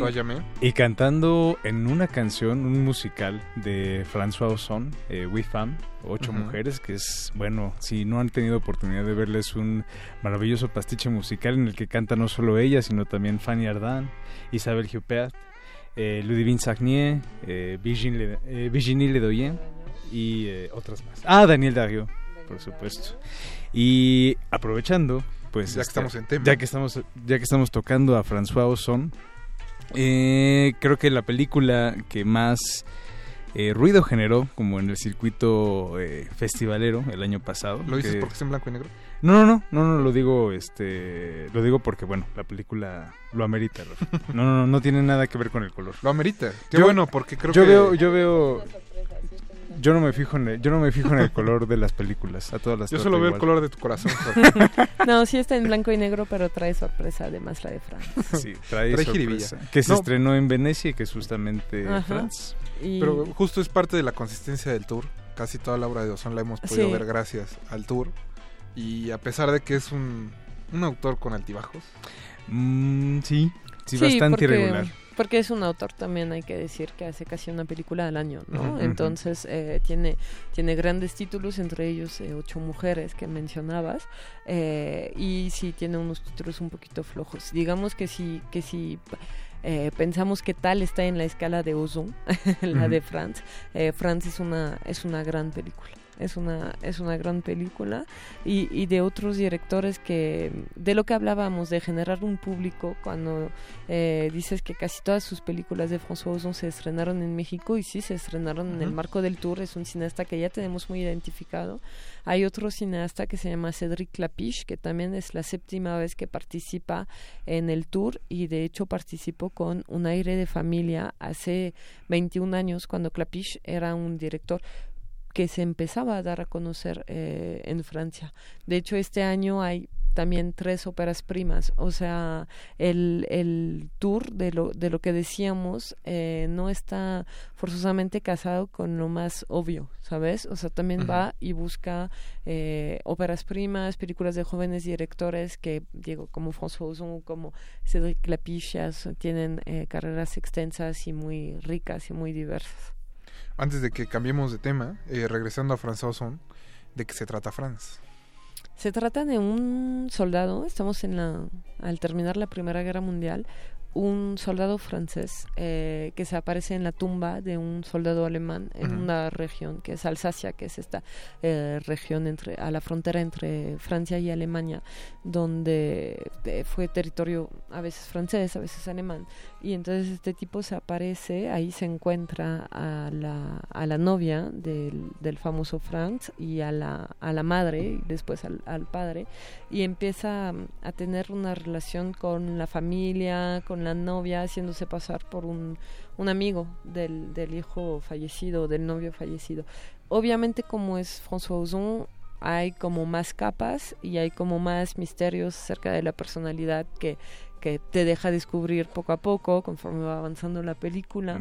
Eh, son personajes que, que, que, nunca son los que pretenden ser y, y, creo que esto también lo vuelve como muy muy rico. Tú la viste, ¿no, Jorge? Sí, tiene un, tiene un aire muy... Pues muy Hitchcockiano como casi toda la filmografía de, de Ozón y particularmente Vértigo, también me recordó un poquito a Phoenix de Petzold. Y también tiene como una parte mucho más como sutil en su tratamiento. E, es una película quizás sí mm, que mucha gente podría como tildar de cursi, pero creo que es una película que tiene cierta sensibilidad. Eh, no es abiertamente como empalagosa, sin embargo, sí tiene como esta parte de, de sutileza emocional como mm, bien manejada. Y a mí me llamó mucho la atención porque vi Franz antes de ver la última película de Ozón en Cannes, la de El amante doble. La del amante doble y bueno, nada que ver. No, absolutamente nada, que, ver, aunque sí se mantienen como los tonos eh, fuertemente de Hitchcock, ¿no? Claro. Claro, sí, es un, es un cineasta prolífico, eh, e hiper ecléctico el mismo, o sea, que puede pasar justamente de un musical o también cuando hizo Potiche con Catherine Deneuve, ah, precisamente que aquí se llamó Mujeres al Poder, eh, que era una comedia también súper alocada y luego hace Franz. y luego ahí Catherine Deneuve hablaba con las ardillas. Sí, sí, sí, estaba bastante. y luego hace eh, Jeune et Jolie, Joven y Bella, donde sale Marine Vact, Marine Vact vuelve a salir en el doble con Jeremy Renier. O sea, sí, sí, es un... Jorge, por favor. Ah, sí, sí, sí, es un gran cineasta. Sí estábamos con, con Catherine Deneuve porque como que todo indica que nos vamos de regreso hacia ella. Hay, hay otra película, hay una película protagonizada por Catherine Deneuve este año que se llama El Reencuentro y está protagonizada por, por dos mujeres, las dos Catherine, Catherine Deneuve por un lado y, y Catherine Frot por, por otro, que, que Catherine Frot creo que también el, el, público de México a través de los títulos de Marguerite y de Los Sabores mm. del Palacio que fueron como muy sonados dentro de las ediciones pasadas de, del Tour de Cine Francés ya la identifican también eh, muy bien. Sí la han visto, este, su mamá los obligó a ver esas películas, su mamá los llevó al cine. Pero bueno, esta suena justo lo que decíamos, eh, la película de Catherine Deneuve, un poquito más populachera por decirlo de alguna forma. Eh, sí, pero fíjate que tiene justamente, si, si creemos que es algo popular como una especie de body movies, pero de mujeres, eh, también tiene más capas. O sea, por ejemplo, la relación que las une no es una relación tan común en el cine, porque fueron en el pasado eh, hijastra y madrastra. Tampoco es como no fueron amigas, eh, no son hermanas, ¿sabes? son una relación muy especial y sobre todo cuando, cuando Catherine Deneuve era eh, madrastra de esta chica, al irse y al dejar eh, a su papá como amante, el tipo se suicida. O sea, tampoco es como una relación que tú crees tan sencilla, ¿no? Es, una, es, una, es una body movie. Y el trabajo, sí, es una body movie, pero con, con, con, un poquito más de cuerpo y de consistencia. y, y, y Catherine Fro, su profesión es eh, ser partera. De hecho, el título en francés de la película es Sage-Femme. Sage-Femme es eh, partera y, también es eh, mujer sabia. Y, y entonces, eh, ella es Sage-Femme y todas las escenas, por ejemplo, que ves en la película de, de, de, partos, porque trabaja en una clínica amenazada con cerrar, Catherine Fro de verdad aprendió los gestos y todos los partos que se ven en la película son partos de verdad, con, digo, obviamente ella rodeada de, de, de, parteras de verdad, pero ella recibiendo a los bebés como una dimensión documental también que, que le dieron a la película. Entonces te digo, hay más, hay más capas, hay más carne pues en, en, la película. Antes de que se me pase, ya estábamos hablando del viñedo que nos une, que es la película de Cedric Kaplich, y que nos decías que había estado en la primera edición del tour o en las primeras y ahora regresa justo con eso. Sí, estuvo con un aire de familia en la primera edición del tour, que era una adaptación de una eh, obra de teatro de Agnès Jaoui, Jean-Pierre Bacry y, y- y ahora regresa con regresa con esta película. Eh, de hecho, Clapiche está en la Ciudad de México en esos días. Eh, ahorita está en la Cineteca Nacional presentando una película. Si lo ven ahí abajo de la lluvia, también denle un abrazo, por favor. y el jueves, el jueves 31 en el Cinema IFAL hay una masterclass que está abierta al público en general y, y creo que puede ser como muy interesante porque él tiene más de 10 eh, largometrajes. Es eh, un género de, de comedia, bueno, más bien ya sabes lo que como los definen ahora los de Estados Unidos de, de, de dramedy, ¿no? De drama y comedia. Eh, es eh, un, un género donde entra un poquito todo todo tipo de películas, pero las de Clapiche eh, sí hace sentido calificarlas así.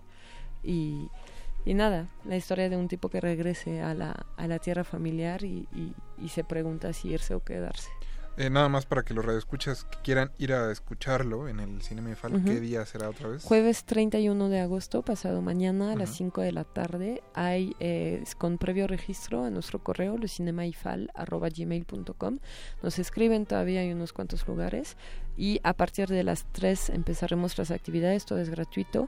3 de la tarde, proyección del albergue español. Después la masterclass con Cedric Clapiche, eh, conducida por el cineasta mexicano Francisco Atié. Y a las 7.45, proyección de eh, Mi parte del pastel en 35 milímetros, además. Nos pusimos guapísimos.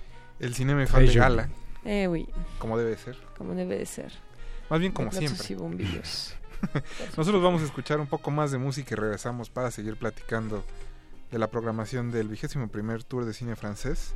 Vamos a escuchar Belle de You de, de Chinese Bookie, una selección de Alberto Acuña Navarijo que no pudo estar esta noche, pero siempre está en nuestros corazones.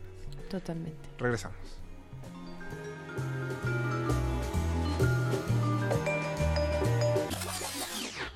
De retinas. Veux-tu que je te dise un secret, Séverine Je t'aime chaque jour davantage. Moi aussi, Pierre. Je n'ai que toi au monde. Mais je... Mais quoi? Moi aussi, je voudrais que tout soit parfait. Que ta froideur disparaisse. ne me parle plus de ça, je te prie. Mais je voulais pas te fâcher. Car tu sais, j'ai pour toi une immense tendresse. À quoi peut-elle me servir ta tendresse?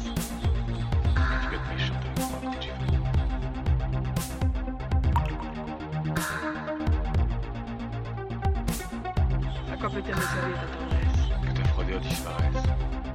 À quoi peut-elle me servir ta tendresse Que ta froideur disparaisse. À quoi peut-elle me servir ta tendresse Que ta froideur disparaisse. À quoi peut-elle me servir ta tendresse Que tu avec moi, que tu veux. Que ta froideur disparaisse. À quoi peut-elle me servir ta tendresse Que tu méchante avec moi, que tu veux. Descends. Mais comment viens. Lâchez-moi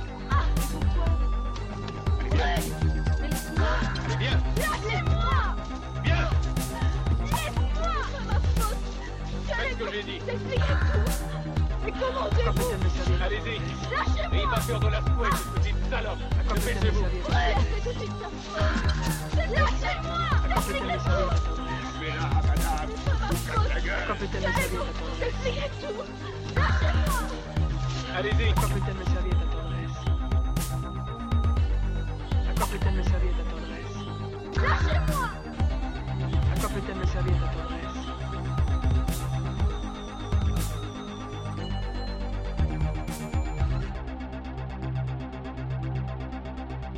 Ah, mais comment vous? Lâchez-moi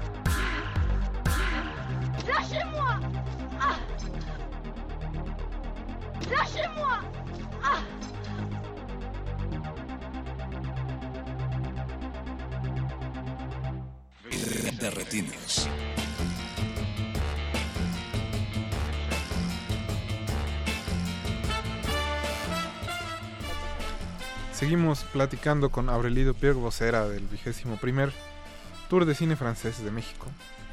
La voz oficial. La Llegó el momento de rapear todos los estados donde va a estar. Claro. No, no es cierto. ¿Empezamos? no, pero más o menos sí. Este, ¿qué ciudades, ¿Por qué ciudades va a pasar el tour? Guadalajara, Juriquilla. Porque sí vamos a estar. ¿eh? Son 74 ciudades en total. em, la, la novedad es que eh, empezamos el 8 de septiembre y el día que empezamos en la Ciudad de México empezamos en muchas ciudades también. En Cuernavaca, Jalapa, Guadalajara, Monterrey. Llegamos a 10 ciudades el mismo día. En eh, las ciudades por lo general antes nos quedábamos dos semanas, ahora nos quedamos hasta tres. Y en cada ciudad participan ahora todavía más cines, que es eh, la red de Cinépolis, que, que es uno de los socios de los organizadores del tour y entonces pone, pone como todas sus instalaciones y sus salas.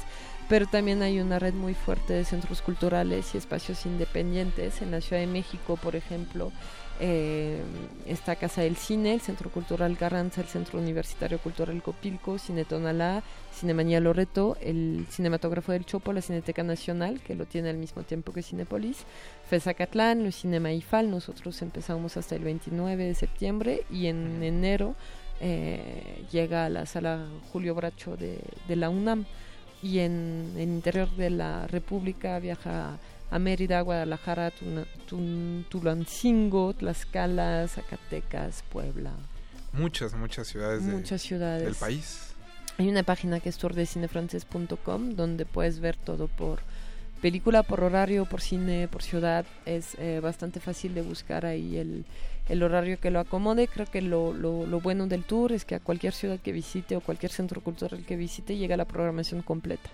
Que eso también te permite eh, el hecho de tener una programación, al final si lo piensas bien, muy reducida a siete películas, siete títulos no es eh, mucho para el tiempo que nos quedamos, pero, pero creo que eso también es otro otro punto muy a favor del tour y de la y de la curaduría que se hace de las de las películas, además de los cortometrajes mexicanos que se proyectan antes de cada largometraje Que es francés. justo de lo que queríamos La palmita. hablar ahorita, de la La palmita. palmita que se entregó hoy justamente en la mañana a una eh, chica que realizó un cortometraje de animación que se llama el cortometraje Poliangular y eh, la realizadora se llama Alexandra, Alexandra. Castellanos.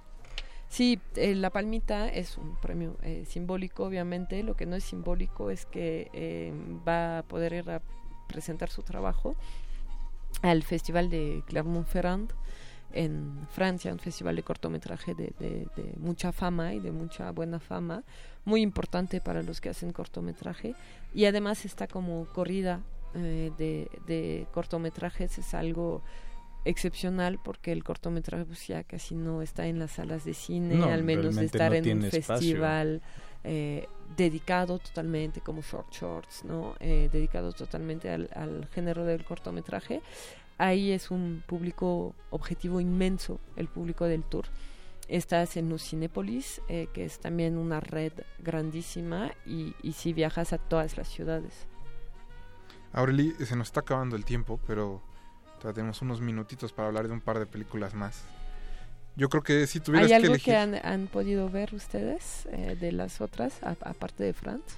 creo que Jorge es el único que va al día como Sí, ¿tú has como miembro Jorge? este responsable de No, de únicamente he tenido oportunidad de ver, eh, De ver Franz. Franz, pero aquí viendo la programación creo que quizá uno de los títulos que pudiera ser como más atractivos, o bueno, más bien uno de los géneros que siempre es más atractivo para el público mexicano definitivamente es la comedia y creo que tienes una, una comedia por ahí que puede funcionar. Tengo varias bajo, varios haces bajo la manga. Eh, hay una comedia romántica que es sencillísima, pero que funciona, que se llama Los Ex. Es una, de hecho, un remake de una película italiana. Eh, la dirige una de las voces de la, de la comedia en Francia, un director que se llama Maurice Barthélemy. De hecho, casi todo el elenco son eh, rostros de, de, cómicos, de comediantes eh, en Francia. Y hay otra eh, comedia que se llama Una familia peculiar. Eh, es la historia de los Patar, eh, liderados por Gustav Kerber, que es un actor interesantísimo en Francia, porque es como un tipo todo gruñón, eh, que, que, es como medio mal encarado, pero, pero que también es muy, muy tierno. Y em, él es padre de, de, dos niñas, bueno, la, más grande siendo ya una adolescente.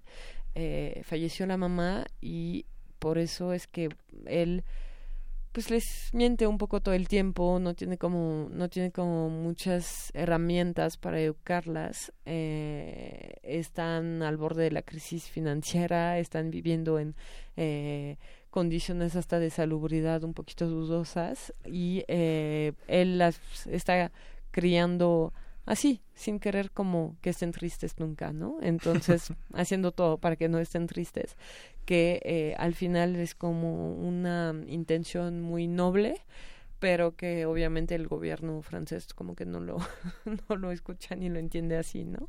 Eh, entonces, por un problema de la niña que nunca va a la escuela o que eh, termina siempre en, en la policía, se dan cuenta, mandan una alerta a servicios sociales y, y la amenaza de quitarle a sus hijas hacen que lo, lo traten de educar como un buen padre, ¿no? Un poco un poquito a la fuerza. Es como papá por siempre, pero sin el travestismo. Justo iba a decir que era como, como una Papá serie de por Ortiz siempre de es. Mrs. Doubtfire. sí. ok. Pero está mejor tu referencia. Sin el travestismo. Sí. No, bueno, Jorge, si él quiere, está bien. No, sí, está bien. No le tienes que imponer nada. No, no, no. estoy tratando Cada quien de es papá como quiere. No, no hay transvestismo, pero hay más cosas todavía más. Aureli, creo que el último, el único título que nos falta es Aún más bella. Aún más bella, sí. Es, esa es una de las óperas primas que, que, que se presentan. Es una voz femenina sobre un tema femenino de una mujer que eh, después de, de haber luchado contra un cáncer de seno, eh, trata justamente como de reconciliarse con, con ella, con su cuerpo, asistiendo a unas eh, clases de, de feminidad impartidas además por una señora que normalmente no es actriz, que conocemos como directora, que es Nicole García. Eh, ella es una gran directora también en Francia y se enamora, o bueno, más bien un tipo se enamora de ella y el tipo también es un director, es Mathieu Kassovitz, Mm. eh, un director y productor francés, además de ser actor, ¿no? Em, también es una es una reflexión te digo también con más con más capas y con y con más eh, profundidad de lo que de lo que podemos eh, decir ah, viendo simplemente un avance no Em, creo que de hecho si la si tenemos oportunidad de tiempo eh, la idea es ver las siete películas completas, ¿no? Y de ver como la, la muestra completa. Para eso está pensado. Un programa relativamente corto, hay un cinebono eh, que la entrada cuesta 40 pesos por película, entonces también es como, son incentivos para que, para que la gente vea el festival completo. Y justo tienen dos meses para Sí. alcanzar a ver siete Y películas. sí, porque si no la viste en cartelera comercial de Cinépolis, por ejemplo, la puedes recuperar en Tonala después, la puedes recuperar en Casa del Cine, con nosotros en Cinema Ifal. Es, son varias oportunidades. Nada, ahora sí que nada más para recordarle a los redescuchas cuándo empieza el tour, dónde pueden la Empezamos el 8 de septiembre, toda la programación la encuentran en tourdecinefrancés.com, es nuestra página web, y también se está generando una comunidad muy padre en Facebook, en Tour de Cine Francés y en Twitter, arroba Tour Cine Francés. Eh, les digo comunidad porque hay muchos asistentes muy ansiosos de ya descubrir las películas del tour, hay trivias, cortesías, cosas que ganar eh, y datos sobre cine francés también. Aureli, muchas gracias por haber venido esta No, noche. gracias a Nos ustedes. encanta tenerte en cabina. Muchas gracias. A mí también me gusta venir, la verdad. Y esperamos tenerte pronto otra vez. Muy buenas noches a todos ustedes. Gracias por habernos escuchado. Mauricio Orduña estuvo en la producción. Ricardo Pineda en las orejas. Betoques también en producción. Don Agus en los controles. Jorge Negrete. Así es, vamos a cerrar con una canción de un clásico del cine francés del cine musical francés. La canción es Je ne pourrai jamais vivre sans toi, de Oh. Catherine Deneuve y Nico Castelnuovo, que bueno, no la canta Catherine Deneuve, es Daniel Licari, la voz angelical, de Los Paraguas de Cherburgo. Disfrútenla con esta lluvia. Que la la la ni que ocho cuartos. Que la la ni que ocho cuartos. Mi nombre es Rafael Paz, nos escuchamos el próximo martes, los vamos a dejar con el punto R y en resistencia modulada. Hasta luego.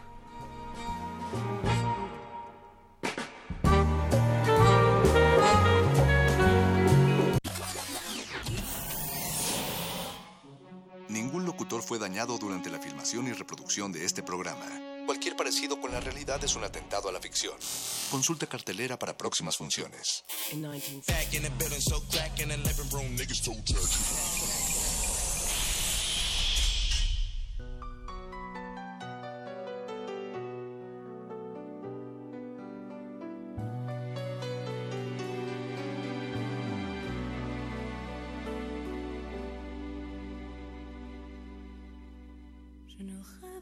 feel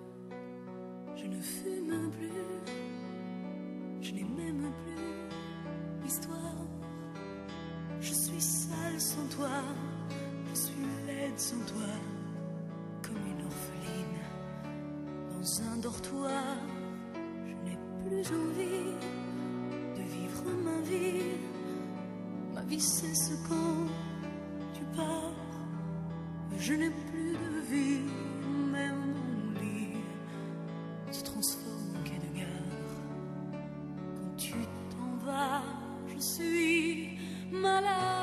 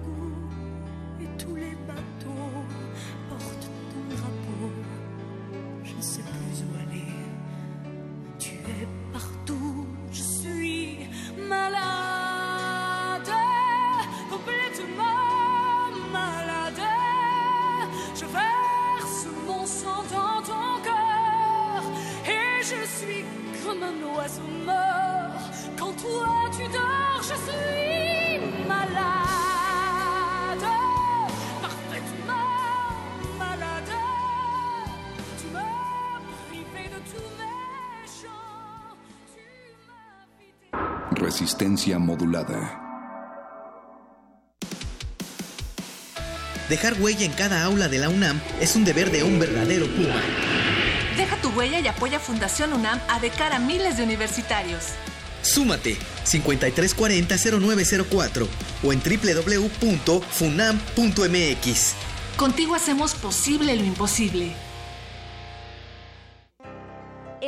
Colegio de San Ildefonso exhibe la muestra Leo Matis, el muralista de la lente, a 100 años de su nacimiento, que reúne 81 fotografías, además de dibujos, caricaturas y notas periodísticas sobre este maestro de la lente, que contribuyó en forma decisiva para el desarrollo de la fotografía en América Latina y ofrece una visión integral de las cualidades estéticas de su obra. Leo Matis, el muralista de la lente, a 100 años de su nacimiento, se puede visitar en el antiguo colegio de San Ildefonso.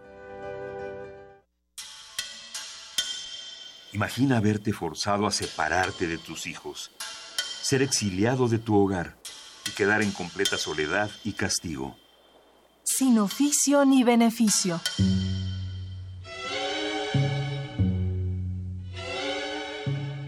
Espectáculo unipersonal dancístico de Luciana Ruiz. Un viaje en transatlántico que nos narra la historia de una generación para la cual la migración fue parte fundamental de su identidad latinoamericana. Todos los martes de agosto, 20 horas, en la sala Julián Carrillo.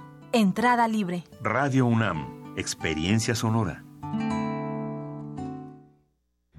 Ballets de todos los tiempos. Música medieval, barroca, moderna. Los sonidos que hacen mover al cuerpo en un solo programa. Diáspora de la danza, lunes a viernes a las 6.40 de la mañana y su retransmisión a las 3 de la tarde. Por el 96.1 de FM. Radio UNAM. La radio resiste. Resistencia modulada.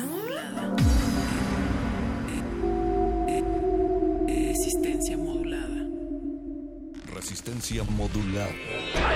Peña Nieto y el expresidente de Panamá, Ricardo Martinelli, comparten hoy un grave señalamiento, haber utilizado de forma presuntamente ilegal en contra de sus opositores y críticos un perverso programa de espionaje llamado Pegasus. Martinelli fue arrestado la semana pasada en la Florida y ya requerido por Panamá por el uso de este sistema. Peña Nieto afronta una ola de crítica. Por eso somos un gobierno que condenamos de manera categórica cualquier intervención que se tenga en la vida privada de quienes son activistas y defensores de derechos humanos, la actividad privada de activistas, de activistas, de defensores de derechos humanos. ¿Cuál es el origen y la fuente de dichos señalamientos? Este es un gobierno democrático.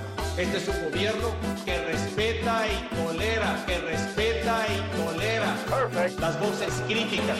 ¿Cómo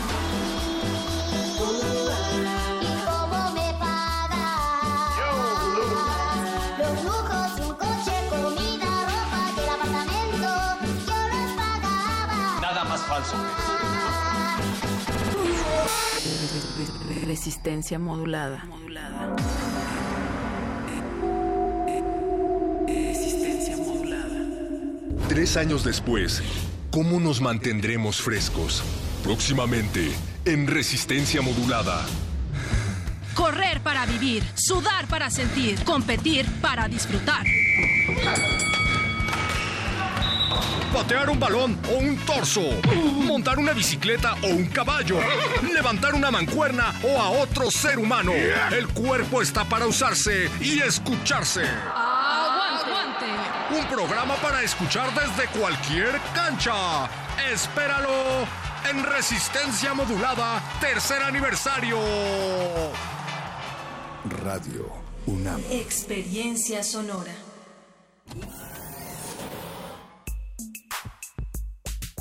Hay que escucharnos por dentro, oler nuestra sangre caliente a través de la bocina. Cuando el sexo habla. Hay que responder.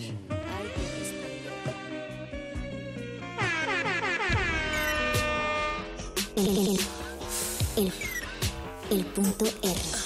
El, el punto R. Existimos por el sexo. Hay que honrarlo, dis- disfrutarlo. No es algo a lo cual temerle. Escucha tu sexualidad en resistencia.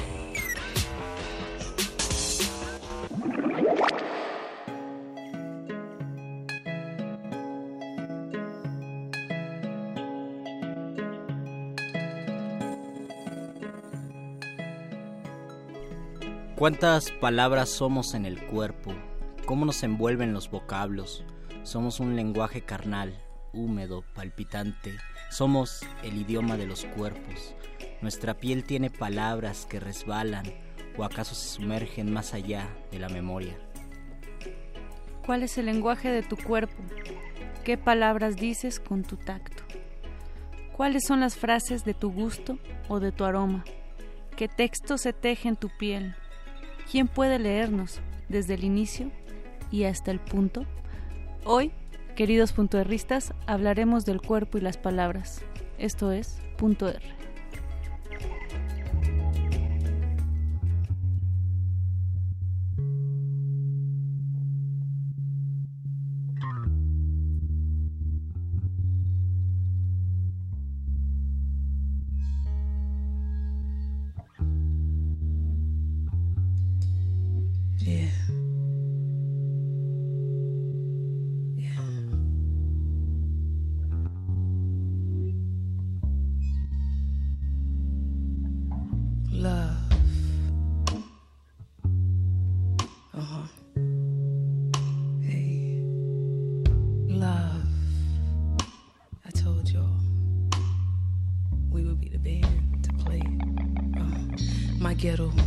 butterfly flew away from me.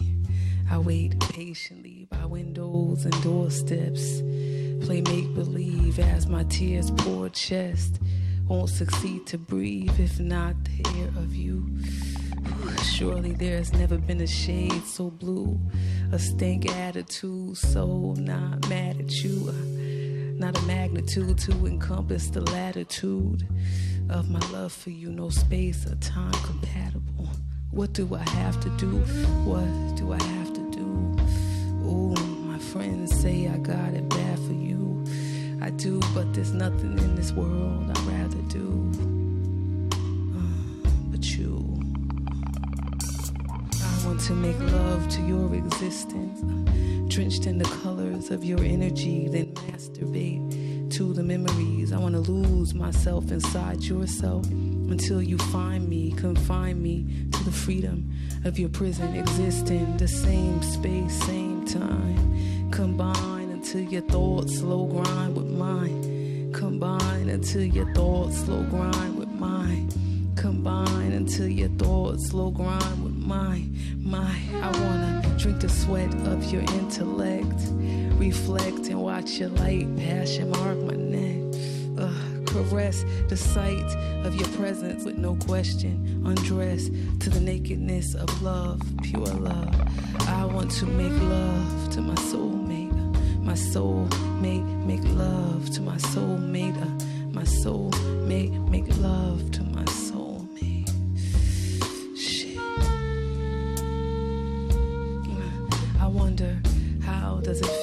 Make love to your soulmate? Kinda like writing poetry till climax, till the point and place where our space and time match and we cross divine paths. Tell me would you like that? Now would you like that? Tell me would you like that? Would you like that? Tell me would you like that? Would you like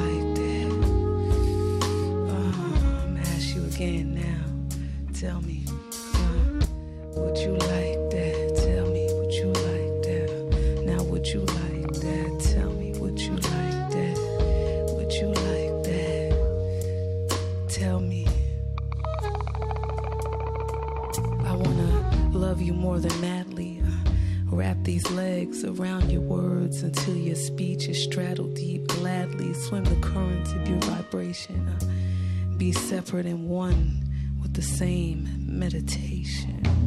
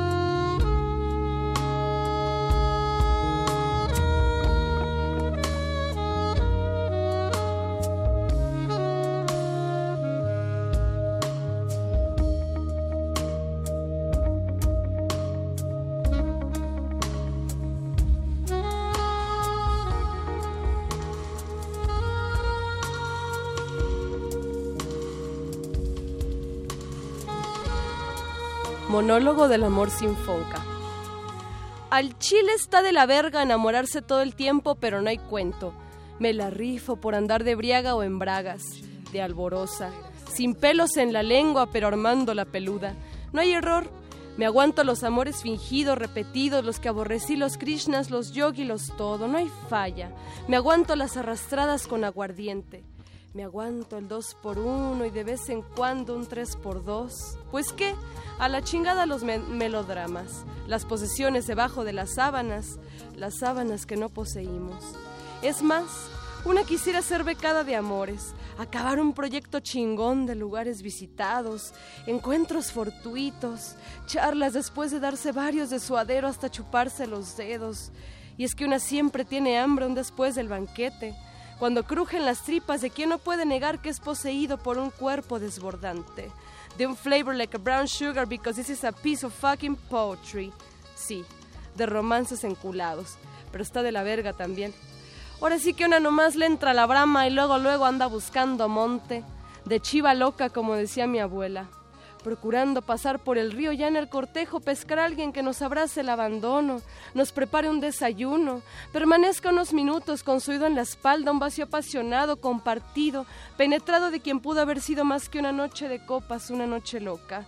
Así que por eso una prepara su beca arduamente, buscar un nombre elegante para el próximo encuentro con el enamoramiento, justificación y excusas porque el miedo.com, la estructura resaltando cómo no errar esta vez y mantener relación en monogamia, fechas de inicio y cierre, cronograma donde puedas explicarte cuando vayas el enamoramiento al amor, de la pasión al amor, de la recogida al casi amor, del vivir juntos al odio, del vete la chingada al amor, del albor al amor y sus facturas con el SAT.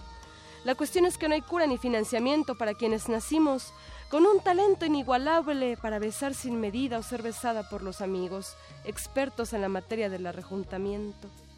Y como no existen esas remuneraciones económicas en los rubros del FONCA, más que en la putería, cuando se tiene un corazón alboroso con más transbordes que Pantitlán, sangre más caliente que una olla de barbacoa y una candela tan inmensa como un son cubano, no hay de otra. Si se muere de amar una y otra vez, cámara, sin miedo, me aguanto, fierro pariente, me voy por la costera, que al cabo ya renaceremos en sopilotes, pa' que amarre de veras. Damos aplausos radiofónicos porque lo que acaban de escuchar está en vivo, está en cabina y está aquí con nosotros. Ella es Cintia Franco, poeta eslamera y arrabalera también. Sobre todo arrabalera. Creo que yo nací más bien de la calle. De hecho, pues bueno, ya les contaré que vengo de un barrio muy cholo de Tijuana. Entonces, pues me da mucho gusto estar con ustedes. Vamos a hablar, Luis Flores, de poesía, de cuerpo, de cómo atraviesan las palabras todo nuestro ser. Agradecemos el punto R del día de hoy. Está en los controles operativos Betoques, en los controles técnicos Don Agus. Muchas gracias. Y también está Richie por allí en la asesoría de los controles. Así es, antes de iniciar este punto R de conocer más a Cintia Franco, eh, me gustaría hacer una invitación a Sonoridades Transgresoras, ya que es un evento que se celebra el día viernes y ya está por ahí en línea. Buenas noches, ¿nos escuchan? Buenas noches, claro. Nos escucha Ari Serrano, ¿verdad? Ari Serrano, ¿cómo estás? Muy bien, gracias. ¿Y ustedes? Muy bien, también. Gracias por tomarnos la llamada y sobre todo por invitar a la audiencia a pues este conversatorio, pero también concierto llamado eh, Sonoridades Transgresoras. Cuéntanos un poco de qué va. No, gracias a ustedes primero. Pues va de, de varias propuestas de mujeres trans que vamos a presentar este primero de septiembre en el multiforo Bajo Circuito a las seis de la tarde, donde podrán escuchar un poco nuestra, nuestras experiencias en la música, nuestro camino, nuestra, nuestros consejos tal vez, y bueno, una fusión de música de todo tipo, desde un son oaxaqueño hasta algo más, más punk, más de rock o más experimental. Así es, tú, Ari, en particular tienes eh, un proyecto que se llama Ariel y su venadito. Sí. ¿Y es, eh, qué tipo de música tocas tú con este proyecto? Pues está enfocado a la música tradicional mexicana, al son oaxaqueño, al son jarocho, pero también damos entrada a otros géneros como la cumbia o como también el, el bolero o el jazz, a veces hasta un blues podemos montar. No nos cerramos. Queremos mostrar una diversidad de música como también de ideologías y de personas. Además es importante mencionar que tú eres eh, de Oaxaca, Ari, entonces traes eh, a flor de piel toda toda esta cultura, toda esta identidad, estos sabores. Sí, pues sí, que, queremos armar algo así en la ciudad, traer a Oaxaca. Muy bien. Pues este primero de septiembre en Bajo Circuito también se estarán presentando Alda Arita, que ha estado aquí en Punto R, eh, Luis Almaguer, que ha estado en Cultivo de Ejercios, eh, estará también por allá la Bruja de Texcoco. sí, la Bruja de Texcoco. Y Laila Alam. Ella. ¿Es un evento, a... qué horas inicia? Inicia a las seis de la tarde el conversatorio. Muy bien. Y de las la seis parte para musical largo. empezará como por ahí de las nueve, pero vale la pena llegar desde las seis para escuchar todo el conversatorio y reflexionar un poco. Muy bien, la entrada es, es completamente gratuita, ¿es cierto? Sí, Ari? es entrada gratuita, solo mayores de 18 años. Ok. Es bueno. para es para bailar, para divertirse, para conocer, eh, establecer contacto con otras visiones del mundo. ¿Cómo va a estar la cosa, Ari? Sí, pues primero será un conversatorio donde hablaremos sobre nuestras experiencias en el mundo de la música, pues, siendo mujer y siendo trans, y ya después se pasará a la parte musical, donde pues se podrán bailar, podrán gozar, cantar con nosotras. Pues ahí está en bajo circuito. ¿Dónde se encuentra? se encuentra en circuito interior, eh, es en la Condesa. En circuito interior. Es, así es, es el bajo puente de circuito interior sin número, delegación Cuauhtémoc en la colonia Condesa, como bien menciona Sari. Eh, pues ahí estaremos. Y busquen en Facebook Venadito Son MX, Venadito Son MX para que Sí, tengan más estamos como información. Ariel y su venadito son. Ariel y su Venadito Son en Facebook para que se informen sobre este evento el próximo viernes primero de septiembre en Bajo Circuito a partir de las 6 de la tarde. Claro que sí. Muchas gracias, Ari. Por allá nos vemos. Gracias a ustedes Un por el abrazo fuerte. y nos vemos. Abrazos. Y ahora regresamos aquí a cabina con nuestra querida Cintia Franco que está por segunda vez aquí en Radio UNAM. La primera vez estuvo en la sala Julián Carrillo, ahora estamos aquí contigo en cabina. Cuéntanos Cintia, ¿de dónde eres? ¿Qué haces? ¿Desde cuándo lo haces? ¿A qué ¿Cómo te lo dedicas? haces? ¿A qué te dedicas? ¿Cuándo sales por el pan? ¿A qué hora Ah. sales al pan?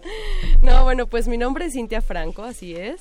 Yo soy de Tijuana, nativa de allá, pero pues en realidad ya me considero sin lado y de todas partes, entre tanto este nomadismo con la poesía. Me dedico a la poesía, vivo de ella como de ella, este y pues soy poeta eh, transdisciplinaria, yo diría, ¿no? Me gusta mucho pensar también en ese término trans, ¿no? Como una especie de frontera donde todo entra, todo entra y sale, sin pensar en que algo está definido. Y así me considero, ¿no? Entonces soy una poeta que, que se inclina mucho hacia el spoken word, que es llevar la poesía al cuerpo y a otros formatos, ¿no? El cuerpo danza, cuerpo visuales, cuerpo, así, ¿no? Como que los voy mezclando y entretejiendo para que salga del formato libro, ¿no? A Entonces, veces- pues... Cintia, sí. A veces no nos damos cuenta eh, que era un poco lo que platicábamos, ¿no? Que eh, nuestro cuerpo, nuestra sexualidad atraviesa todo lo que hacemos, y todo lo que somos y también lo que no hacemos, ¿no? Cómo se relaciona eh, particularmente la poesía, el spoken word con el cuerpo. Ok, bueno, pues el cuerpo es el soporte del spoken word, definitivamente. Porque cuando sacas el poema de aquí, de lo que está escrito, es eh, llevarlo a una exposición en donde buscas no solamente presentar tu obra desde ti, para ti, sino para el otro, ¿no? Entonces, ¿cómo lo presentas para el otro? Pues con esto que tienes, que eres tú, ¿no? Tu voz, tu cuerpo, ¿no? Y el espacio y la interacción con el público y los elementos del slam. Entonces, eh, pues la relación es, es un fractal, ¿no? Todo el tiempo vuelve a sí mismo para poder encontrar un diálogo con las personas. Dices que vives de los poemas, para los poemas. Hablaste en tu poema Rabalero del Fonca. ¿Cómo se vive sin Fonca y cómo puedes vivir? ¿Cómo el poema te da de comer? Pues he intentado, desde luego hace tiempo, subirme a los camiones, pero luego encontré que pues podíamos hacerlo de una forma autogestiva. Sí hay Fonca, pero pues también hay muchas otras becas, Ay, sí, también hay muchas otras instituciones, entre la institución y lo independiente. Entonces buscamos, claro, el apoyo también han estado híjole, pues la UNAM, ¿no? Definitivamente, entre las instituciones de Museo del Chopo, Casa del Lago, que nos han contratado un sinfín de, de actividades. Y Ahora que estuvieron en la Filuni claro, la feria del, la, la fiesta del libro y la rosa, en el en el circuito nacional Poetry Slam, ¿no? Eh, fue la, fueron sede, ¿no? Prácticamente. Entonces, pues más bien usamos el espacio que nos corresponde y el dinero que nos corresponde también como poetas, ¿no? Porque está ahí ofrecido para que metan un proyecto y pues de esa forma lo, lo hacemos, ¿no? Y lo vamos vinculando. Y la otra, pues es que hemos generado desde nosotros, desde tener un espacio como Locatl, ¿no? Tener un espacio que es una oficina, un espacio para dar talleres, un espacio donde nos promocionamos también y donde generamos proyectos comunitarios. Entonces, no solamente son aquí en la Ciudad de México, sino también en Oaxaca, en Tijuana, en Chihuahua. Entonces, tratamos de salir del país para no solo permanecer acá, no todo céntrico. Entonces, pues la poesía, el hecho de sacarla del libro también nos hace vivir de ella y comer de ella.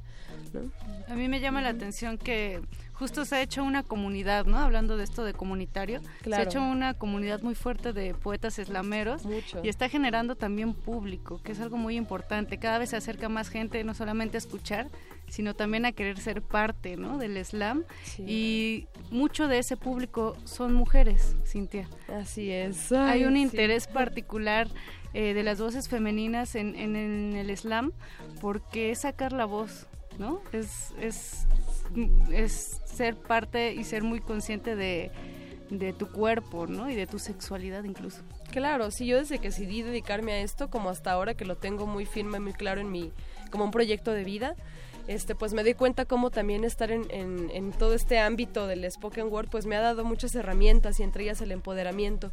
No es un empoderamiento rabioso, sí estará en la connotación de mis textos en algún momento, pero no es desde ese lugar. No, es estar enojado con la vida. Exactamente, sí, exactamente. Es desde la diversidad desde la inclusión y en esta inclusión pues por eso soy arrabalera, por eso puedo hablar feminista, por eso puedo hablar este con músicos, por eso de lo que sea, ¿no? En realidad en lenguas indígenas, ¿no? Y estoy allí en esos eventos, porque yo como mujer me considero empoderada desde el momento en el que sé utilizar mis herramientas, sé cuáles son y las presento, ¿no? Con un público. Y aparte los incluyo a través de dialogar con ellos, ¿no? Porque el diálogo con ellos se ha logrado por ser, hacer spoken word. ¿No? y es la forma en la que me puedo vincular de una forma más, más chida y además no, hay, no había tantas mujeres hace tiempo en este medio, ¿no? Eso sí es, importante. sí. no había tantas, ¿no? La, la primera que, que pues estuvo dentro del equipo del circuito nacional es Ed Medio Saloca eh, y pues que le mandamos un saludo que le mandamos un saludo andaba en Estonia y este pues esta chica no es la que mejor puede contar sus anécdotas pero era la única que hacía spoken no luego después llega también esta Sara Raca al que le mando también un besote arrejuntadito. Este y bueno pues así nos hemos ido incluyendo, pero pues también depende mucho de, de nosotras y de este contexto que vaya, nos ha dado un empuje muy grande, pero también de nosotras, ¿no? De vamos trabajando estas herramientas, ¿no? Porque pues claro, decir es empoderar, pronunciar es reconocer. Y al momento, al momento de decir y pronunciar, hay algo que se parece mucho con el cuerpo y con la exploración corporal, que es el cachondeo y la seducción. Uno se descubre con su cuerpo y con el cuerpo del otro, y también existe un cachondeo y una seducción. Yo pienso que un buen poema es como un buen una buena un buen faje un buen faje, un buen, una buena fornicación no claro. Porque existe la posibilidad de crear. En los dos casos hay creación o hay creatividad. Hay tú como hay arte. ¿Tú piensas que sí hay cachondeo, que uno tiene que escribir con esa fuerza sexual y ese erotismo eh, poesía, tal como se hace el amor? Sí, porque yo al poema le hago el amor sin una y otra forma de escribirlo y además porque cuando vas llevándolo, lo vas llevando hacia un orgasmo, ¿no? A veces todo el contenido es un orgasmo y a veces hasta el final llega a un clímax, ¿no? Entonces, este, pues la energía creativa surge de, del chakra raíz. Ah, entonces, pues no hay de otra. ¿Cuál es el chakra raíz? bueno, pues viene ah, aquí. Ya, ya sé cuál. Ya tú sabes. Ya, ya, ya me lo estoy tocando. Vamos a hacer un ejercicio. ejercicio radiofónico de descubrimiento de chakra raíz. Ay, perdónenme, se me sale la bestia. Sí, pero tú sí, tú sí piensas que es el, mismo lugar de donde surge el erotismo y el placer sexual que donde surge la creatividad. Totalmente, totalmente. La poesía para mí es corporal.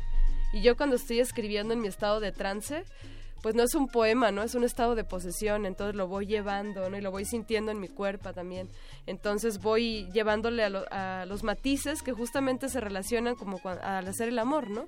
Voy tocándolo, lo voy, o sea, es como sensorámico y luego también lo huelo, lo palpo, ¿no? Lo voy construyendo, ¿no? Entonces yo también sí es una avenida, ¿no? Es una avenida el poema. Entonces, cuando lo dices de esta forma en la que lo estás sintiendo, le haces el amor, pues también le haces el amor a la gente, porque es tuyo, es corporal, por eso no puedes evitar eh, una cadencia en el escenario, pero también se vuelve la cadencia en el otro, ¿no? En la forma en la que lo ves, cómo usas las manos, cómo te acercas, cómo le vas llevando el los matices al poema, ¿no? La voz. Claro, y, el público lo siente, o sea, no es lo mismo hacerlo sin, sin esta conciencia de llevarlo al clímax que hacerlo desde el chakra raíz. Claro, claro, ¿no? Sí, sí, sí. O sea, Cintia, ¿qué te parece si llevamos un poco los oídos a ese clímax con música? Vamos a escuchar a eh, Vanessa Dow con Alcestis on the Poetry y regresamos. Esto es Punto R. El punto R.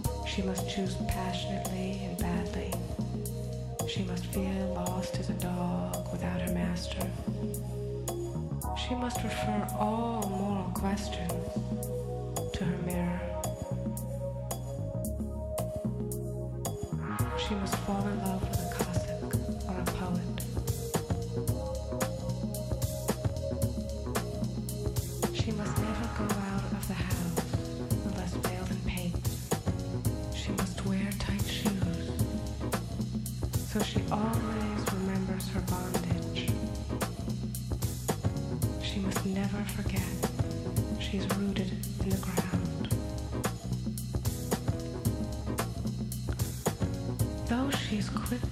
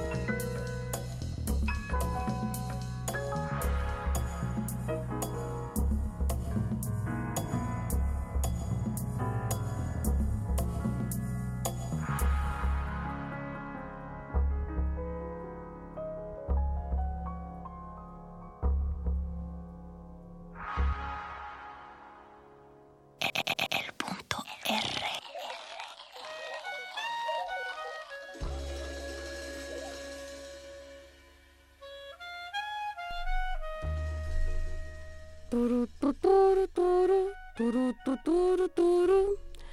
Turu, tu, tu, turu, turu, tu, turu, turu, tu, turu, turu, turu, tu, turu, turu. Turu, tu, tu, turu, turu, tu, turu.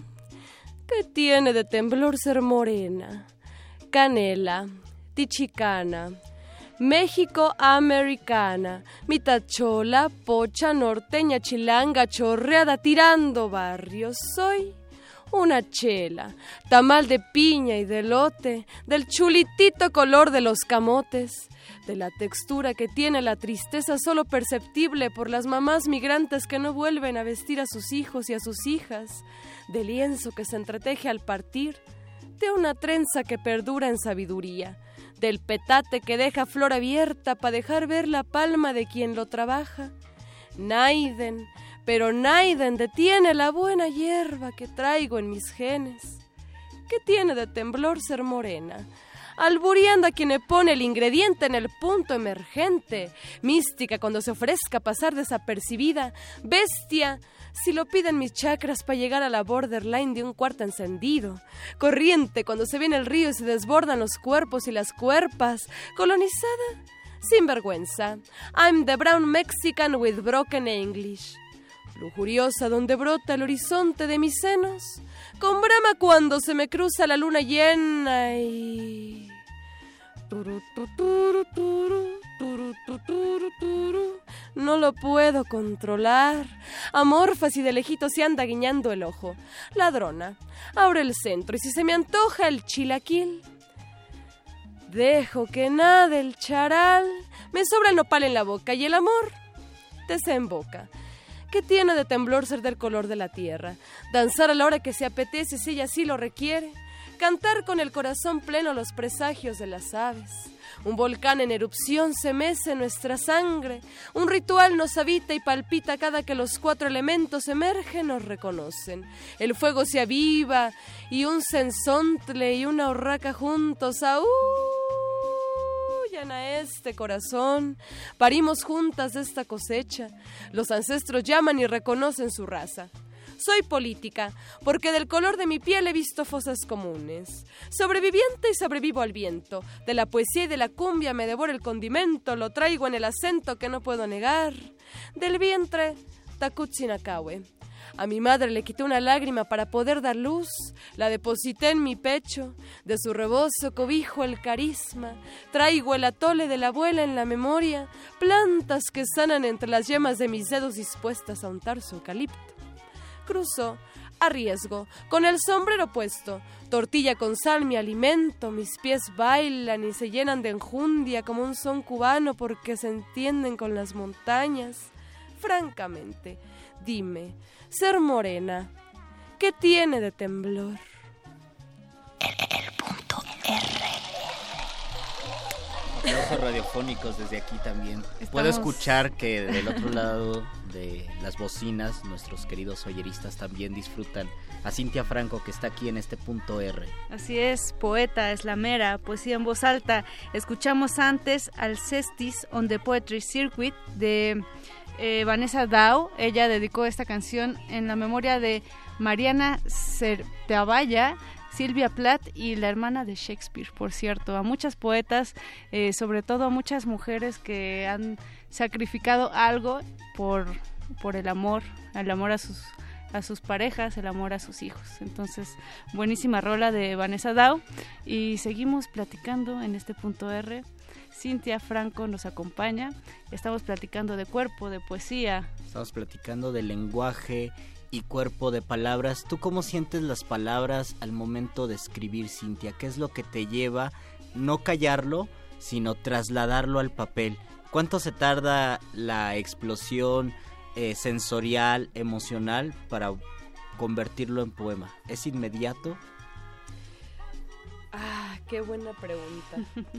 pues normalmente es inmediato. Yo creo que mi proceso creativo eh, se detona mucho por, por estímulos sonoros.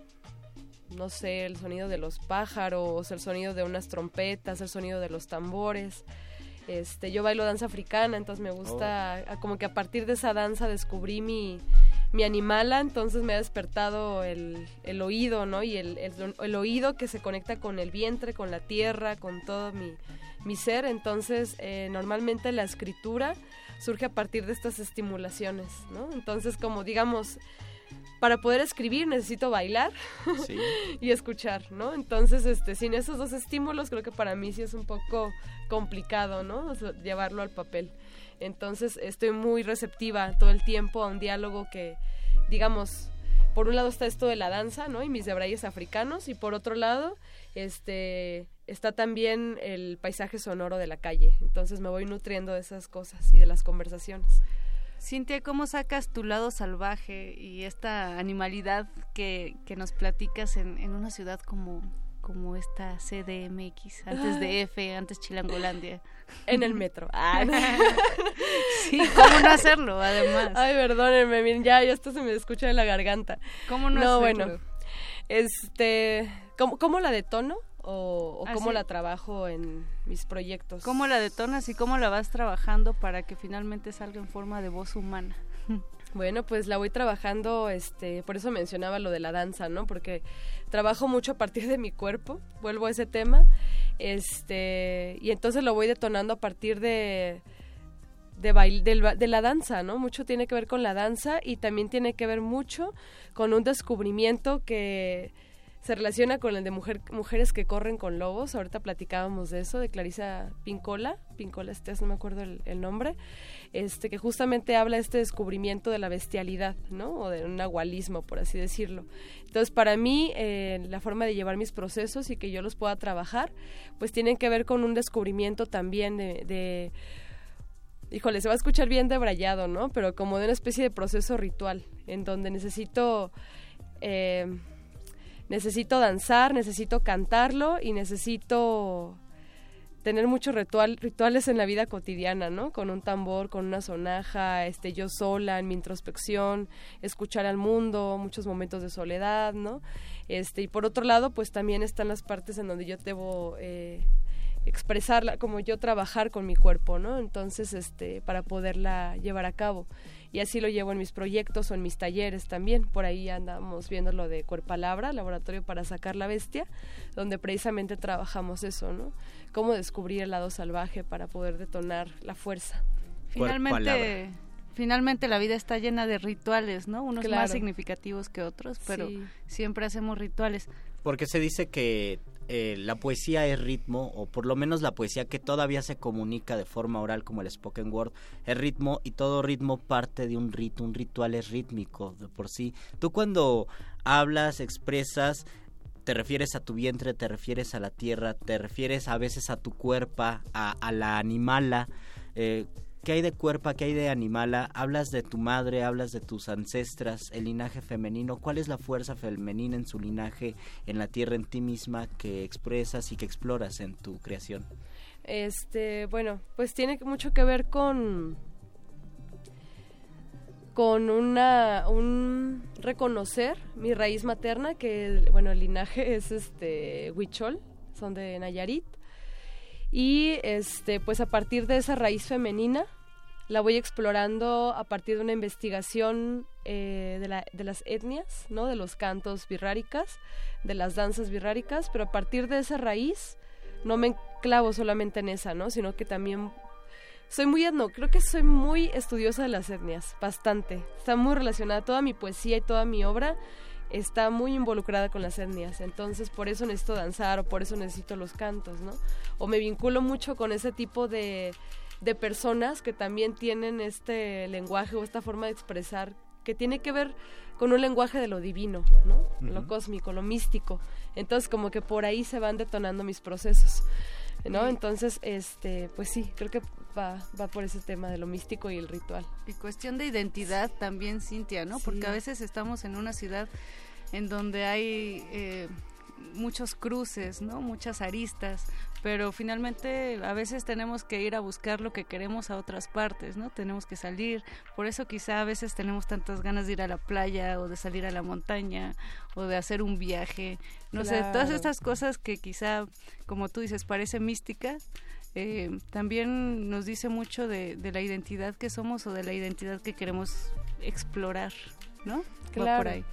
Sí, porque por ejemplo en esta ciudad, digamos en la Ciudad de México, donde tiene pues, un montón de movimiento, por eso digamos que se busca mucho eh, cómo puedes tú encontrar ese espacio ritual para ti o este lenguaje con lo este diálogo con lo divino a partir de tu como tiene que ver mucho con la introspección. Entonces como que hay que buscar muchos momentos de silencio en esta ciudad tan ruidosa, ¿no? Y Sí. con tanto movimiento. Y O sea, para- acostumbrarnos al silencio, porque Claro. luego perdemos la idea, la capacidad de guardar silencio, silencio Total. corporal, que es donde parte toda la poesía Exacto. y donde uno puede, no sé, puede despertar a su animal.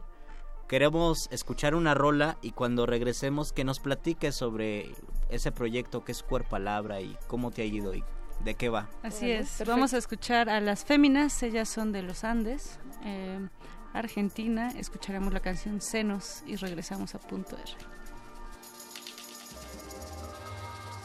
Pound tickle pound tickle tickle pound pound tickle pound tickle pound tickle tickle pound pound pound tickle pound tickle tickle pound tickle pound tickle pound tickle tickle pound pound pound tickle pound tickle tickle pound tickle pound tickle pound tickle tickle pound pound pound tickle pound tickle tickle pound tickle pound tickle pound tickle tickle pound pound wow wow wow wow wow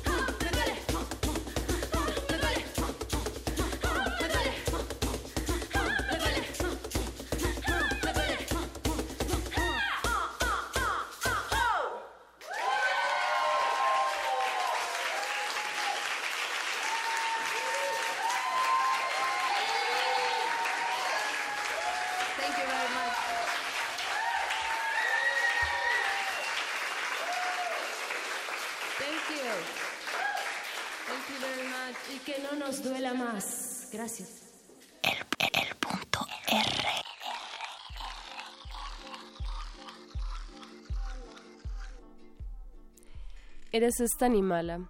Gimes cuando los gatos son pardos. Eres la que le persiguen los jaguares. Tu veneno busca su ombligo, el ombligo del nahual que te lame. Te llama vuelto río con el canto de todas las aves en su lengua para penetrar su olín. Mírala, lo olfatea la caníbal. Mírala, erecta, se dobla el silbido del águila, muerde una de sus plumas y le brota la arpía en la espalda. Le crujen sus vértebras hasta el sexo. Su copal se desborda desde ahí. Húmedo ya deja, su resina en el semen y hechiza. Las animalas saben untarlo como hierbabuena para curarles la madre, hacerles llamar su raíz en la lluvia, no en la tierra. De la tierra solo suena la semilla que les entrega visión y las animalas se eucaliptan al cimbrar del olfato. Eres esta animala a la que se le dio una ofrenda en su serpiente, se escucha en su latido. Una llamarada se enciende con salvia, se erotiza en sus ciénagas, humea, sahuma de su entrepierna, gruñe, rastra la huella del nahual y le da de su elixir. Eres la animala que canta por toda la montaña, por todos los ríos, por todas las ceibas, todos los pirules, toda la lavanda, toda. Cuando llega la soledad la llamo, me mueve, despacito me canta, despacito, hacia adentro la habito. Me seduce de nuevo con su estrategia del abandono, pero me deja el eros atravesado para que la nombre, la monte, la cabalgue, la deje salir a mi animala. El punto R. Y ella, ella es Cintia Franco. Estamos platicando sobre poesía, cuerpo en punto R. Cuerpo y palabra y cuerpalabra. Mandamos saludos a Ciania Nayeli, que eh, dice, tú me haces temblar, Morena, en Ay, referencia ay, al- ay. y a Enrique Pigurat, que te, Ah. te manda saludos y dice que te espera por Orizaba. No, hombre, no, no, no, en ritual y carnalito. Gracias. Un abrazo. Cintia Franco, ¿qué es cuerpalabra? Eh, Cuerpalabra es un taller que inventamos yo y Absintia, a la que le quiero mandar un saludo muy grande, muchas bendiciones. Las dos somos de Tijuana y nos lo inventamos para poder eh, explorar cómo sacar la bestia, ¿no? Cómo detonar en otras personas los mismos procesos que nosotras tenemos, ¿no? Para nuestra creación. Entonces, este, pues es un taller en donde se vinculan cuerpo, voz, eh, escritura, palabra para detonar el instinto salvaje, ¿no? En la creación salvaje. Entonces, el taller pues tiene mucho que ver con ejercicios corporales, con ejercicios de detonar el canto en las personas, eh, detonar la escritura, pero detonar también un reconocimiento de su lado bestial, ¿no? Entonces hay mucha cuestión como teatral de gestos, ¿no? De comportarse como pues como su nahual les, les detona. Así, así un ejemplo de algo que hacen corporalmente, gestualmente. ¿Qué les hacen a los... ¿Qué, le- ajá, ¿qué les hacen a los Pues es un laboratorio.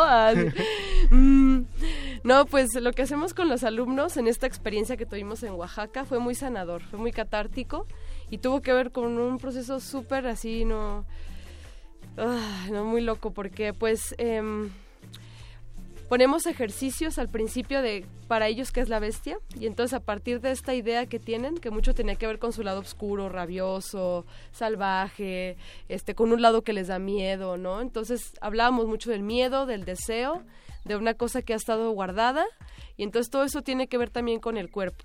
Entonces lo que hacemos es liberar el cuerpo liberar la voz, liberar todo eso que ha estado todo el tiempo ensimismado y enclaustrado, ¿no? reprimido, ¿no? Porque la bestia está reprimida, ¿no? Lo animal está reprimido, no puedes tener todo el tiempo tu instinto abierto. O nada. solo puede salir en ciertos contextos, en ciertos conciertos los viernes Claro, y luego lo vuelves en, Ah. enjaular y ahí se queda. Exactamente, entonces lo que hacemos en este taller era reconocerla y cómo la hacíamos, pues con ejercicios que tenían que ver con cuerpo y teatrales. Hubo momentos clímax, ¿no? En momentos donde se contaban secretos, por ejemplo, para poder hablar del deseo. Y entonces se contaban, en este caso entraron mujeres, aunque era abierto, se contaron una a la otra cuál era su secreto, ¿no? Y entonces hubo mucha lágrima, hubo mucho encuentro, hubo renuencias, ¿no? A no querer mostrar, otros ejercicios corporales que son eh, detonar la sensual, donde está la parte erótica, y hay mucha represión en esta parte erótica. Entonces, eso se, de eso se trata, ¿no? De liberar. Y tiene que ver, pues igual, ¿no? Son ejercicios espaciales, donde es mover el cuerpo, este un poquito de buto también y este pues otros momentos clímax donde es llevar una escritura o una frase escrita de qué es su bestia al canto. Entonces, desde aquí pues es como tener los ojos cerrados, estar todas en grupo, darles un momento de meditación y poco a poco irles detonando que que, que canten, que canten, ¿no? Así como que lo lleven al cuerpo, a las manos, a donde necesiten pero que saquen la voz, ¿no? Y el canto pues tiene que ver mucho con el arrullo y hay una cuestión muy ancestral ahí, ¿no? Porque el canto pues viene desde hace, antes de que todos nosotros naciéramos. Y antes de que se hablara ya se cantaba. Antes de que se hablara ya y, se cantaba. y el, el oído se desarrolla en, eh, en un principio en el ser humano antes de otros sentidos. Luis, Cintia, eh, lo importante de sabernos expresar con el cuerpo, no nos lo dicen siempre, pero es fundamental para muchas cosas, no solamente para el teatro, para si la liberamos danza. el cuerpo, la sexualidad, el deseo sexual erótico, podemos liberar toda nuestra creatividad. Claro, Y si somos creatividad. creativos, pues somos más completos. ¿En dónde podemos tener más información acerca de estos talleres, Cintia? Pues conmigo, Cintia Franco, es este... mm, Cintia se escribe con Y Ah, y con claro. TH. C-Y-N-T-H y latina A, Franco. Vamos a dar otro el 7 y 8 de octubre. Estamos definiendo el espacio, pero nos me pueden contactar por Facebook. Este, mm, estoy así como les, les dije hace rato, o cintia.poesía y trayecto arroba gmail.com. Cintia escrito igual, Y-N-T-H y latina A. Y este, pues ahí, en- ahí es donde me pueden encontrar. Yo creo que más fácilmente es en Y redes. mañana vayan a ver a Cintia Franco porque estará en el, en el micro abierto, ¿verdad? Sí, sí, sí, sí, sí, no, los invito. También un saludo a Rojo Córdoba, desde Saludos, luego, Rojo. que es el que Saludos y coordina. besitos, besitos rojos, rojo, a rojo. Este, y también un besito a Carlos Sattl. Ah, Ahí de paso. ah.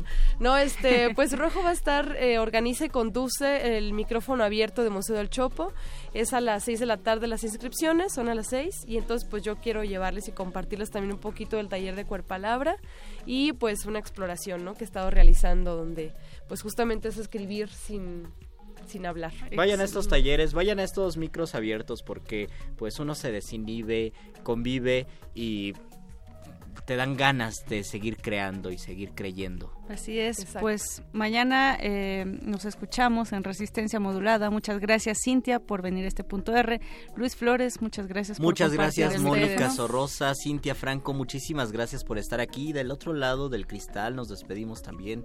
De- en los controles estuvo Betoques, ayudado por Richie y por Mau y también está José de Jesús Silva en la operación. Los dejamos con la gran Grace Jones hablando de ritmo, Slave for the Rhythm. Y nos vemos mañana. La estimulación sonora ha sido eficiente. La salida será rápida.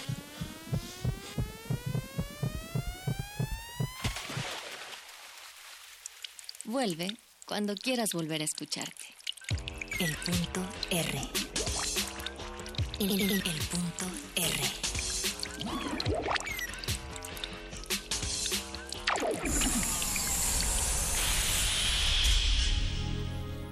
Rhythm is both the song's manacle and its demonic charge. It is the original breath. It is the whisper of unremitting demand. What do you still want of me, says the singer? Ladies and gentlemen, Miss Grace Jones, slave to the rhythm.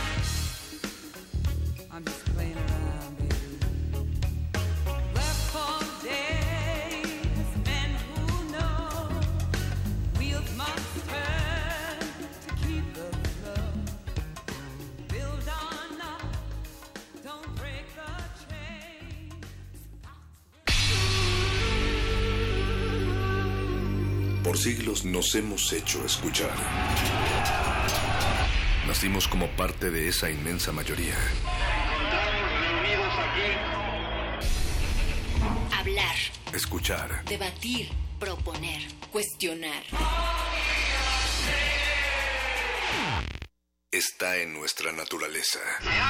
instrumentos de conciencia de nuestro pueblo. Usamos el sonido porque atraviesa obstáculos. Muros, fronteras. Nosotros somos la resistencia.